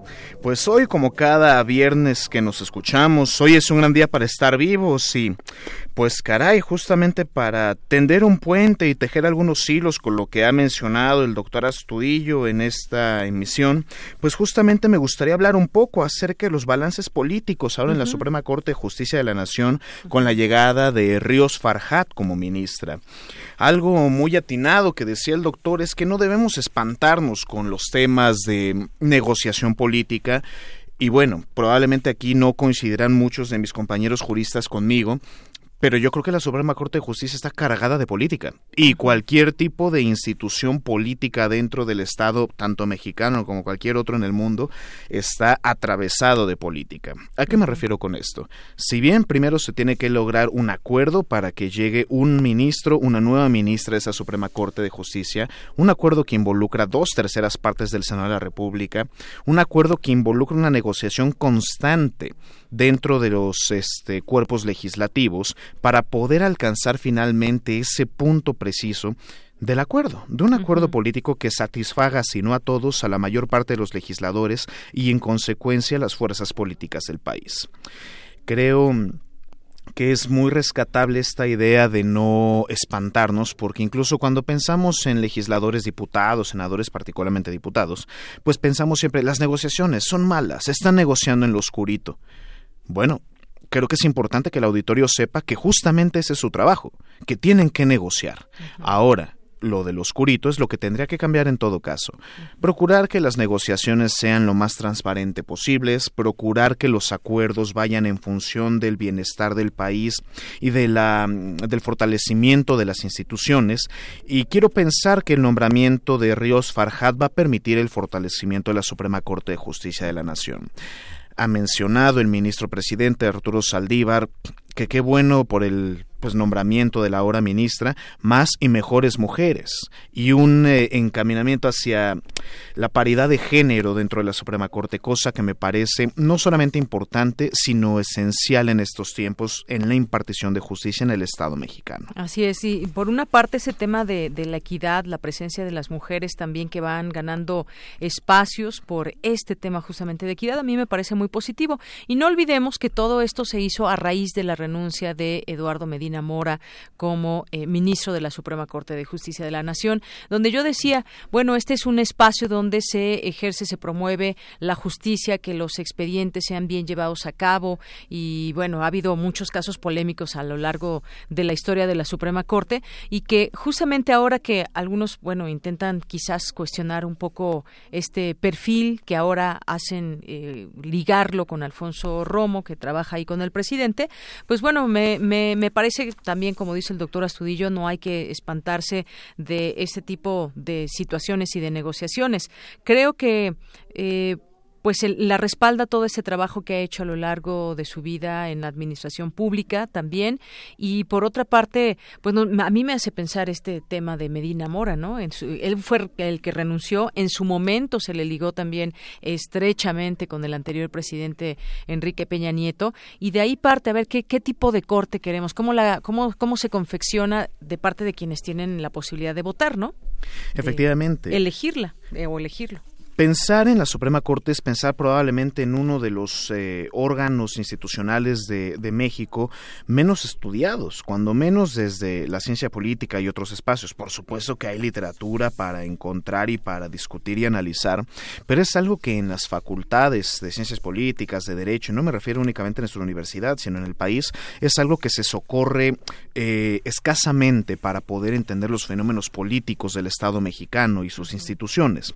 Pensar en la Suprema Corte y en sus balances políticos es pensar también en cuál va a ser el sentido, podría atreverme hasta decir moral, de las sentencias que esta misma Suprema Corte va a terminar emitiendo conforme llegan los casos, como tú bien apuntas cada uno de los ministros y las ministras pues no son personas eh, completamente ajenas a un perfil político. Eso no significa que tampoco se entregan a sus pasiones políticas para poder eh, blandir los martillos y decidir cuál va a ser la sentencia. No, no, no.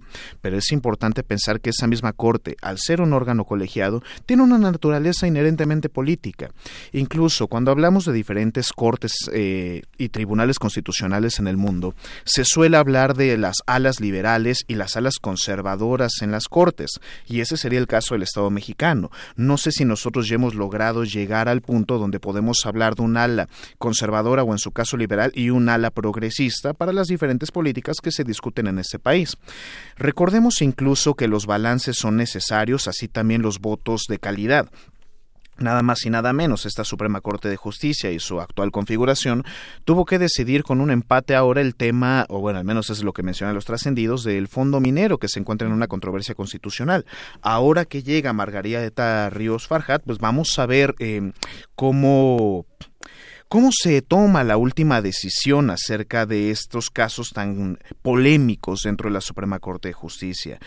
Si pudiera hablarle a los profesores y profesoras universitarias a través de estos micrófonos, pues me gustaría sugerir justamente eso, el estudio pormenorizado de las instituciones de impartición de justicia del país, específicamente en licenciaturas como lo es ciencia política y reforzarlo aún más en carreras como lo es derecho. Así es. Y bueno, pasemos ahora a otro tema, Javier, que tiene que ver con esta reunión que hubo el día de ayer, una reunión considerada de alto nivel, México-Estados Unidos, con el tema de seguridad y control fronterizo. El presidente dice que fue una reunión de acercamiento muy importante. Se reunieron eh, cerca de dos horas, se centraron en la problemática asociada a la operación del crimen organizado, el trasiego de drogas, el tráfico de armas, el lavado de dinero eh, con sus pares mexicanos. Esto me parece de entrada una reunión importante. Pero por otra parte, ¿a qué acuerdo se llega? Me parece que el estar en contacto pues ya es una digamos un, un, buen momento y una buena entrada para seguir tratando este este tema qué te pareció esta reunión porque a final de cuentas se sabe realmente poco en qué términos se da y si hubo acuerdos o no, o solamente se discutió de la importancia que deben tomar los dos países con ese tipo de problemas. ¿Qué opinas? Me parece que lo primero que tenemos que tomar en consideración son las mismas palabras del presidente López Obrador cuando mencionó, y claro, del canciller Marcelo Ebrard, que no se iba a permitir un nuevo operativo como aquel desastroso, rápido y furioso. Pensar en el tráfico de armas en el continente, pues es una responsabilidad compartida de todos los estados que formamos parte de América y, por supuesto, particularmente de dos estados, Brasil y Estados Unidos. Hay que recordar que el principal productor de armas en América Latina es justamente el estado brasileño y, por supuesto, el principal productor de armas en el continente y de los principales en el mundo, pues es hablar de Estados Unidos. Esto tiene que ver mucho también con las elecciones presidenciales que están por llegar en aquel país porque recordemos que uno de los principales contribuyentes eh, donatarios para donantes, perdón, para la campaña de los republicanos, en ese caso Donald Trump, pues es la Asociación Nacional del Rifle. Entonces es una medida o es un conjunto de medidas que se debieran tomar, pero que afectan directamente la política interna e incluso las relaciones económicas domésticas de Estados Unidos. Podríamos hablar incluso hasta de temas, no quiero decir identitarios, pero que forman parte de la historia de toda la vida de Estados Unidos. Pensar en esta enmienda, en este derecho que te permita la portabilidad de las armas y demás, es algo que tienen probablemente en el ADN institucional estos eh, personajes. Ahora bien, esta reunión de acercamiento y de alto nivel me parece un gran avance y un gran paso justamente para discutir el tema del tráfico de armas, porque se habló también del trasiego, se habló de narcotráfico, el trasiego de drogas, pero el hecho de que ya en la agenda de manera pública se pueda discutir abiertamente de armas que vienen desde Estados Unidos, que pasan por México y que eventualmente llegan a América Latina, me parece un gran avance no solamente en términos de la política y de la relación bilateral México-Estados Unidos, sino en un término hemisférico. Recordemos que Estados Unidos siempre ha sido muy renuente a aceptar cualquier tipo de convención internacional que regule el tráfico de armas, pues porque no conviene para sus relaciones económicas internas y menos aún para su relación política con algunos de los futuros candidatos, ya sea para la renovación de su Congreso o para la Casa Blanca. Así es. Oye, y por último, este, este tema del convenio 189 de la Organización Internacional del Trabajo, que pues eh, regula justamente el trabajo eh, doméstico y bueno, envía este convenio para su ratificación en el Senado. Esto pues me parece que también es un avance, por supuesto. Efectivamente, me parece probablemente la noticia más positiva de la semana, probablemente del mes y de muchos años porque este convenio, bueno, debemos eh, saber que es el Senado de la República el responsable de ratificar los tratados internacionales que firme el Ejecutivo Federal mexicano, y este en específico procura mejores condiciones salariales, de seguridad social, de justicia en general para las personas que se dedican al trabajo doméstico. En México tenemos ya diversas experiencias con sindicatos para eh, trabajadoras del hogar que ahora podrán ver cristalizada su lucha y alcanzar así mejores condiciones de trabajo. Esto tiene que ver directamente también con el tema de género, porque podemos hablar nuevamente de los fenómenos de dobles cargas de trabajo, jornadas laborales y compañía. Me parece que es un gran acto de sensibilidad por parte del Ejecutivo Federal y ahora queda en manos del Senado de la República que esto se ratifica adecuadamente. Me parece que sería una gran medalla tanto para el presidente como para el Senado, en toda su mayoría calificada que así se requiere para esta ratificación y sería un gran avance para el Estado mexicano en términos de justicia y de seguridad social. Muy bien, bueno, pues un tema sin duda eh, importante en estos en estos tiempos y bueno, pues elegimos estos temas, Javier, ya para para cerrar. Parece, pues, eh, me parece que son muy importantes en el sentido donde se van consolidando ciertos ciertos temas. Este último que mencionabas del trabajo eh, doméstico, esta relación que, pues, bueno, no siempre ha sido buena y a veces muy ríspida entre México y Estados Unidos, sobre todo, pues, con el presidente que se tiene actualmente y, y este otro tema, lo que viene para la Suprema Corte ya eh, conformada por todos sus ministros y entre ellos esta nueva elección. Bueno, pues muchísimas gracias y te escuchamos el siguiente viernes con mucho gusto como siempre. Muchísimas gracias Deyanira y para todo el amable público de Prisma RU, cuídense mucho que tengan un excelente fin de semana. Igualmente para ti. Continuamos. Tu opinión es muy importante. Escríbenos al correo electrónico prisma.radiounam@gmail.com. Queremos escuchar tu voz. Nuestro teléfono en cabina es 55 36 43 39. Melomanía RU.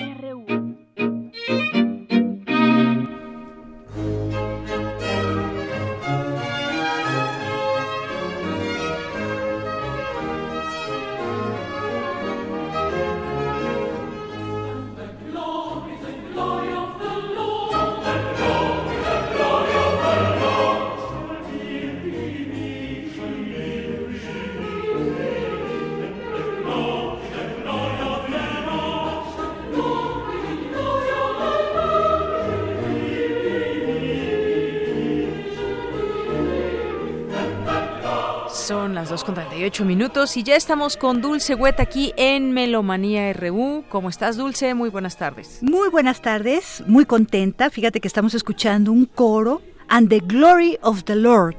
Sí, definitivamente la música nos salva.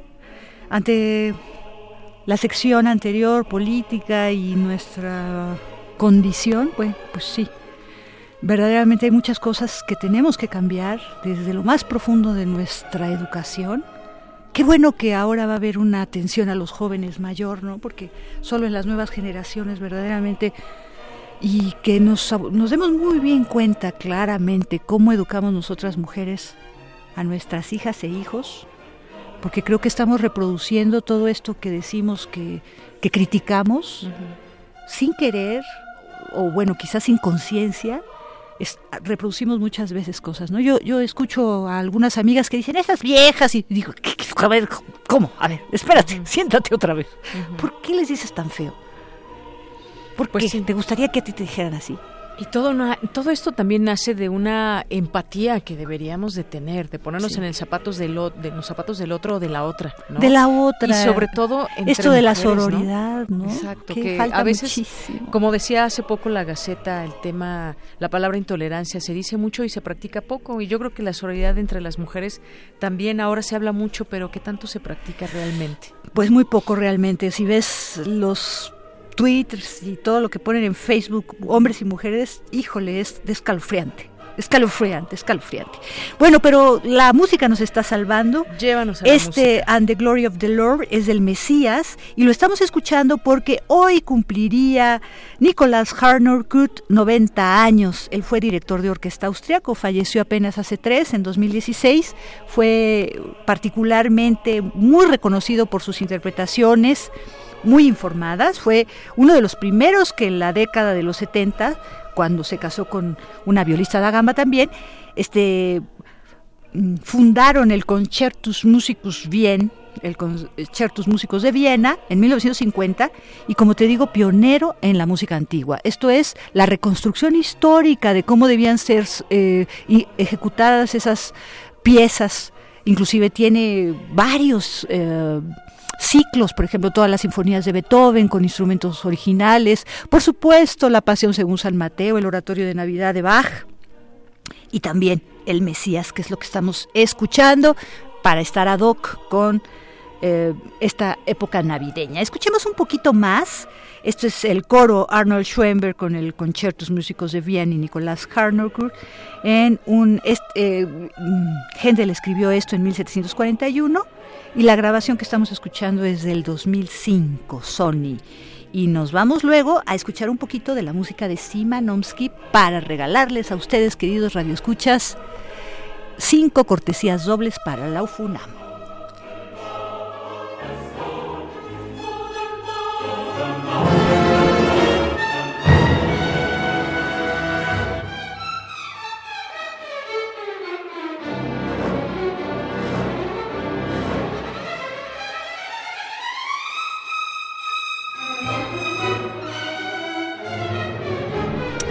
Es el programa 8 de la tercera temporada 2019 en donde se va a escuchar la Sinfonía número 2 de Simanovsky. Eso es lo que estamos escuchando ahora. Estamos escuchando parte del segundo movimiento. Tanto el primero como el segundo movimiento mm, tienen dos partes cada uno. Y el tema y variaciones, que es el parte del segundo movimiento, termina con una fuga. Estamos escuchando un poquito de la fuga.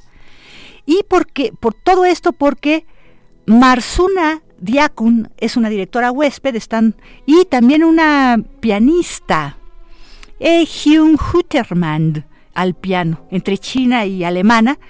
Eh, van a tocar el concierto para piano de Robert Schumann, antes la obertura trágica de Brahms, para terminar con esto que estamos escuchando, la Sinfonía número 2 de Simanovsky.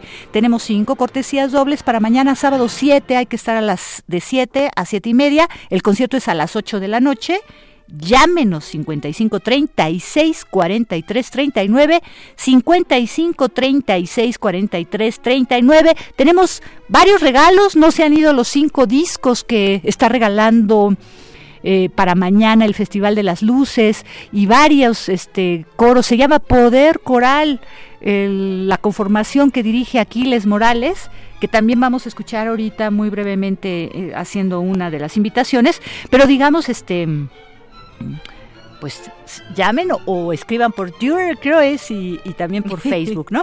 Vamos, este, vámonos un poquito a escuchar un poco de esta música y ya la invitación de Aquiles Morales, director, concertador de este concierto Navidad Jazz con Anaís San Jones, que es la solista. Muy bien.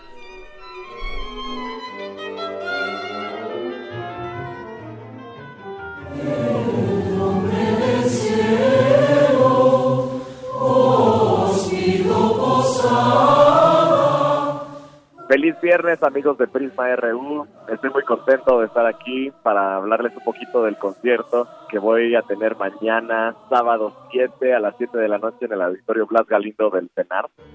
Este concierto es la presentación de un disco que grabamos hace un año con la cantante de Nueva Orleans de jazz, especialista en las síncopas y en la improvisación, se llama Anaïs John. Grabamos un disco de Navidad con arreglos especialmente escritos para los coros de Poder Coral y para ella. Los dos arreglistas son músicos, compositores mexicanos, jóvenes. Uno de ellos decidió que pues esta música tenía que romper los muros, íbamos a unir la cultura del jazz estadounidense con la cultura de las posadas mexicanas, pues había que hacerlo también a través de la música y entonces vamos a cantar una pieza que es La Posada Mexicana, versión jazz, en la que los coros se unen y al final dicen que hay que tirar el muro la música demuestra una vez más su fuerza, que la gente se entienda, se una y no estemos destruyendo el mundo. Tenemos muchos de los clásicos navideños que vamos a presentar. Es el disco que se grabó hace un año, entonces vamos a cantarlo todo, hablar un poquito al respecto y al final estará a la venta y pues queremos invitarlos, creemos que vale la pena el trabajo que hemos realizado. Los coros de Poder Coral son muchos y vamos a hacer algunas piezas con el coro del Institute, que es el coro más más avanzado, y en muchas otras se suman coros de distintos niveles y tamaños. Tenemos invitados al coro virreinal Rita Guerrero de Castro de Sor Juana y al coro de jóvenes de la Escuela Superior de Música también. Al final, en las últimas piezas, es donde entramos todos, somos más de 100 personas que vamos a cantar fuertemente por el amor, la Navidad. Esperamos verlos ahí. Es mañana, sábado, 7 de diciembre, a las 7 de la noche, en el Auditorio Blas Galindo del Senado.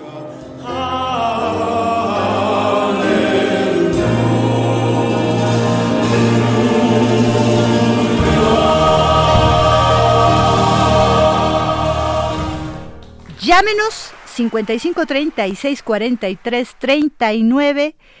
vale la pena. Y hoy tenemos un montón de cosas corales, pues están eh, las fiestas navideñas ya en pie. Y curiosamente, Coral Ensamble México cumple 25 años, así que hoy tiene un concierto en la Olinjo Listli a las siete y media de la tarde. Vamos a escuchar a, también al director concertador Aldo Guerrero. Y en este caso, los regalos van con cortesías más, o sea, cinco pases dobles más discos. Esto es en la Olinjo Listli. Llame 55 36 43 39 55 36 43 39. Escuchemos la invitación que nos hace Aldo Guerrero.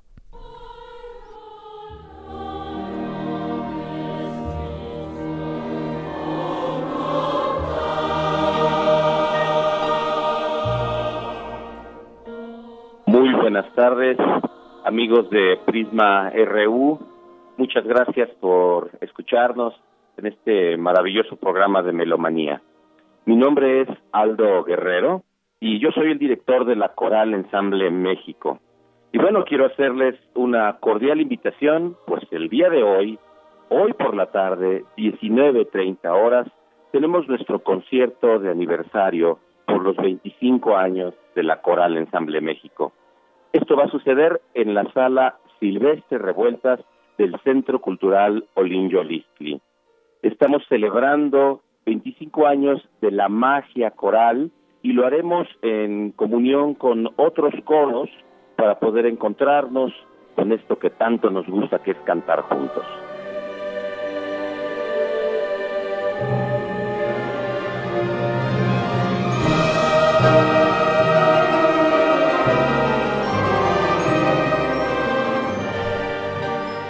Nuestro programa artístico para esta noche es como un elenco de la Coral Ensamble México, Cantoray Cedro Supé, Niños Cantores de Zumpanco, Cuicani Olinjo Listli, Grupo Coral Elohim Getsemaní y Convivio Musicum. Tendremos música internacional, como por ejemplo el Kiri de Dobrogos. ¿Te gustaría escuchar alguna versión, un popurrí de Queen, de Freddie Mercury en una versión coral? ¿Te gustaría escuchar algo de Michael Jackson? ¿Qué tal Heal the World, no? Un programa al final también, por supuesto, muy mexicano. Y con una gran sorpresa al final, pues nos va a acompañar el Mariachi 2000 de Cusberto Pérez para cerrar, por supuesto, con una gran fiesta de canto coral.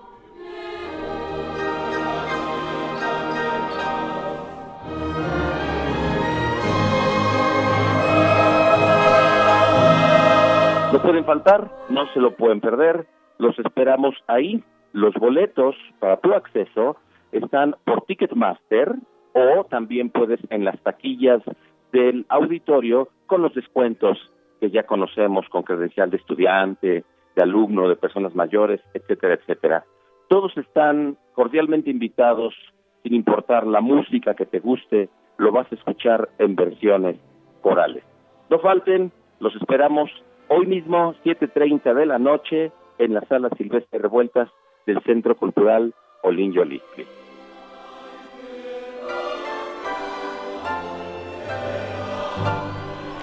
Llámenos. Recuerde que esta invitación que nos hace Aldo Guerrero tiene cinco discos y cinco pases dobles. Quien se gana los pases dobles, un pase doble, se gana también el disco.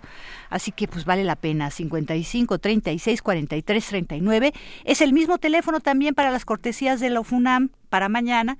Y es el mismo teléfono también y el Twitter para la invitación que nos hizo Aquiles Morales del concierto de Navidad Jazz con Anaí San John en esto que se llama este, Luces de Navidad, eh, Luces de Invierno, perdón. Es un festival que se hace eh, en el CENART. En este caso, la invitación es en la Blas Galindo. Los boletos están a 250 con los descuentos habituales. Así que bueno, pues no se lo pierda. Vámonos ahora con una invitación muy especial. Eh, se están acabando las temporadas de los distintos ensambles y grupos, orquestas, y el CEPRO Music, que es este em, conjunto instrumental dedicado al Centro de Producción de Música Contemporánea del IMBAL, eh, presenta dos mismos conciertos mañana en la sala Manuel M. Ponce a las 12 del día y a las 5 de la tarde, cuestan 20 pesos. Eh, nos hace la invitación especialmente uno de los compositores que se interpretarán, Iván Naranjo, un gran compositor que además está como técnico con una residencia artística ahí en el Cepromusic, es de dos años, no se renueva, cambia. Y eh, es muy interesante lo que va a pasar a las 12 del día porque van a ir autistas, van a ir personas con eh, digamos, este, una conformación neuronal un poco diferente de nosotros y por eso dice que es concierto relajado, porque hay una zona especial para, para ellos, para que como se vayan sintiendo, si, si la música les provoca algún tipo de angustia, algún tipo de algo, la música contemporánea pues siempre es inefable, no sabemos realmente cómo, cómo la capten, entonces ellos puedan tener esa zona de relajación. Por eso se llama concierto relajado, pero el mismo programa precisamente se toca en la tarde, entonces vamos a tener una cadenza para acordeón de Bruno Mantoyani. Tendremos también un estreno en México por el homenaje a Carlos Chávez en su 120 aniversario de nacimiento, que es un doble cuarteto con maderas y con cuerdas que se entrelazan en dos grupos instrumentales diferentes, no se ha escuchado, entonces qué padre escuchar ese estreno, y la obra de Iván. Escuchemos la invitación.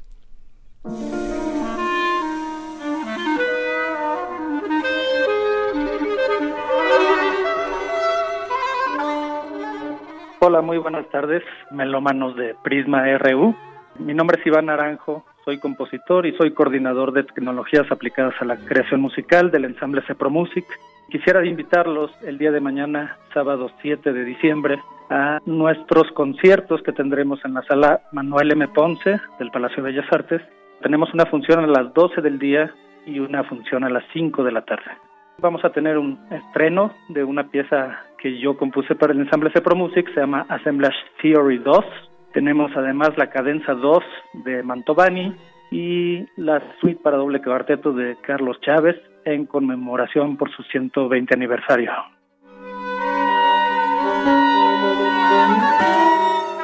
Les quería comentar que la primera función, que es a las 12 del día, es una función relajada y esto significa que va a estar dirigida a un público de gente que podríamos llamar neurodiversos.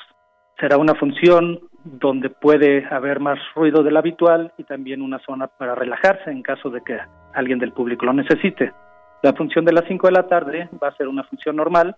Las dos son abiertas a todo el público de cualquier forma y la entrada es de 20 pesos.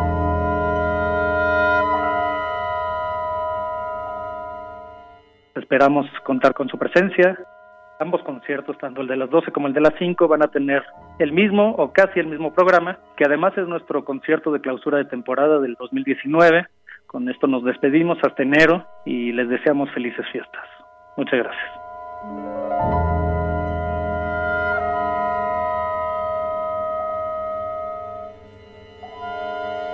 Y bueno, nos vamos ahora con otro ensamble coral. Ustedes recordarán que los invitamos la semana pasada a Solistas Ensamble de Bellas Artes que tocó el oratorio de Noel de Navidad de Camille Sanson y el Requiem de Foré. Pues en esta ocasión no es en Bellas Artes, ahora va a ser en el Teatro de las Artes. Tienen dos funciones, el sábado mañana, 7 a las 19 horas y el domingo a las 18 es entrada libre, pero el programa es diferente. Van a ser un concierto de teatro musical, tendrán selecciones del violinista del Tejado, de Chicago, sobre todo de West Side Story. Así que escuchemos la invitación que nos hace Christian Gomer para asistir gratuitamente al Teatro de las Artes mañana o pasado mañana y escuchar este concierto de teatro musical con solistas ensamble de Bellas Artes.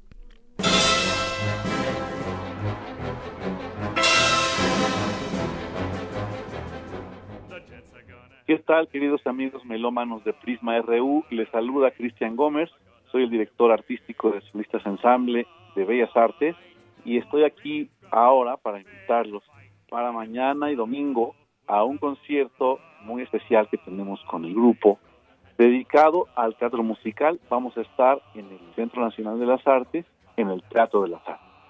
Como les comentaba, será mañana sábado 7 a las 19 horas y el domingo 8 a las 18 horas. La entrada va a ser gratuita, va a ser libre, pero bueno, es un teatro con un cupo más o menos limitado, así que les recomiendo llegar con algo de anticipación porque la vez anterior que hicimos este concierto a principios de este año se nos quedó algo de público afuera, entonces no queremos que nadie tenga ese contratiempo, así que les invitamos a llegar más o menos temprano al teatro por ahí mismo en el CNA, pueden irse a dar la vuelta, conocer las diferentes escuelas de arte que hay en el Centro de las Artes, tomarse un café, caminar por el pequeño jardín que tienen ahí.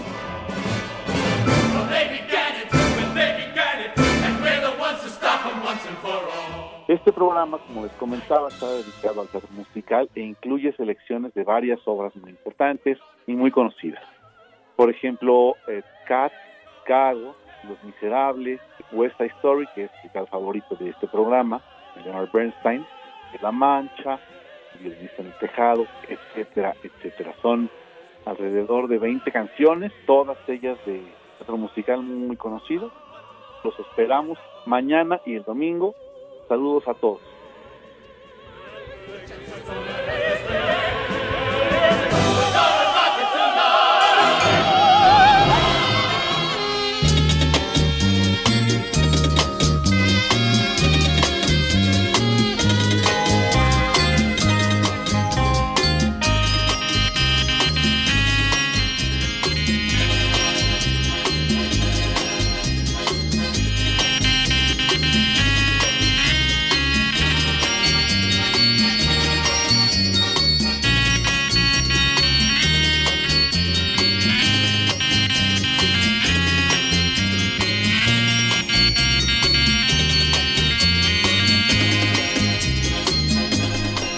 Y acá estamos regresando a la música mexicana. Chucho Ferrer nació en 1929, o sea, tendría 90 años, y falleció un día como hoy de 2011, 6 de, de diciembre de 2011.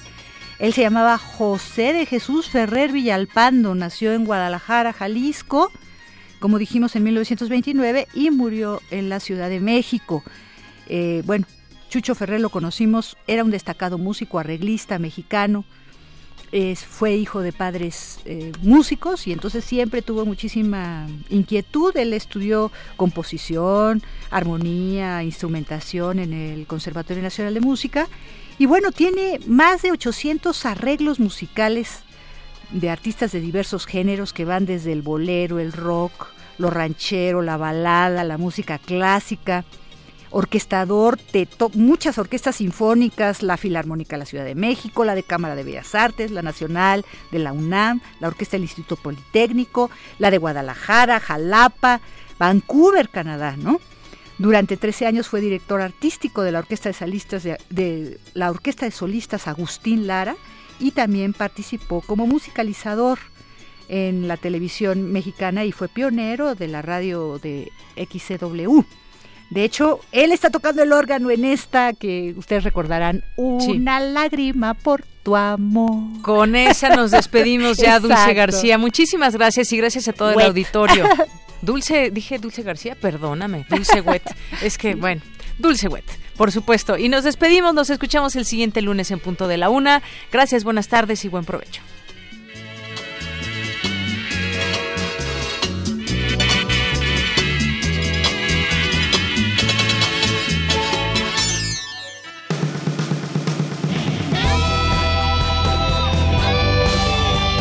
Prisma RU. Relatamos al mundo.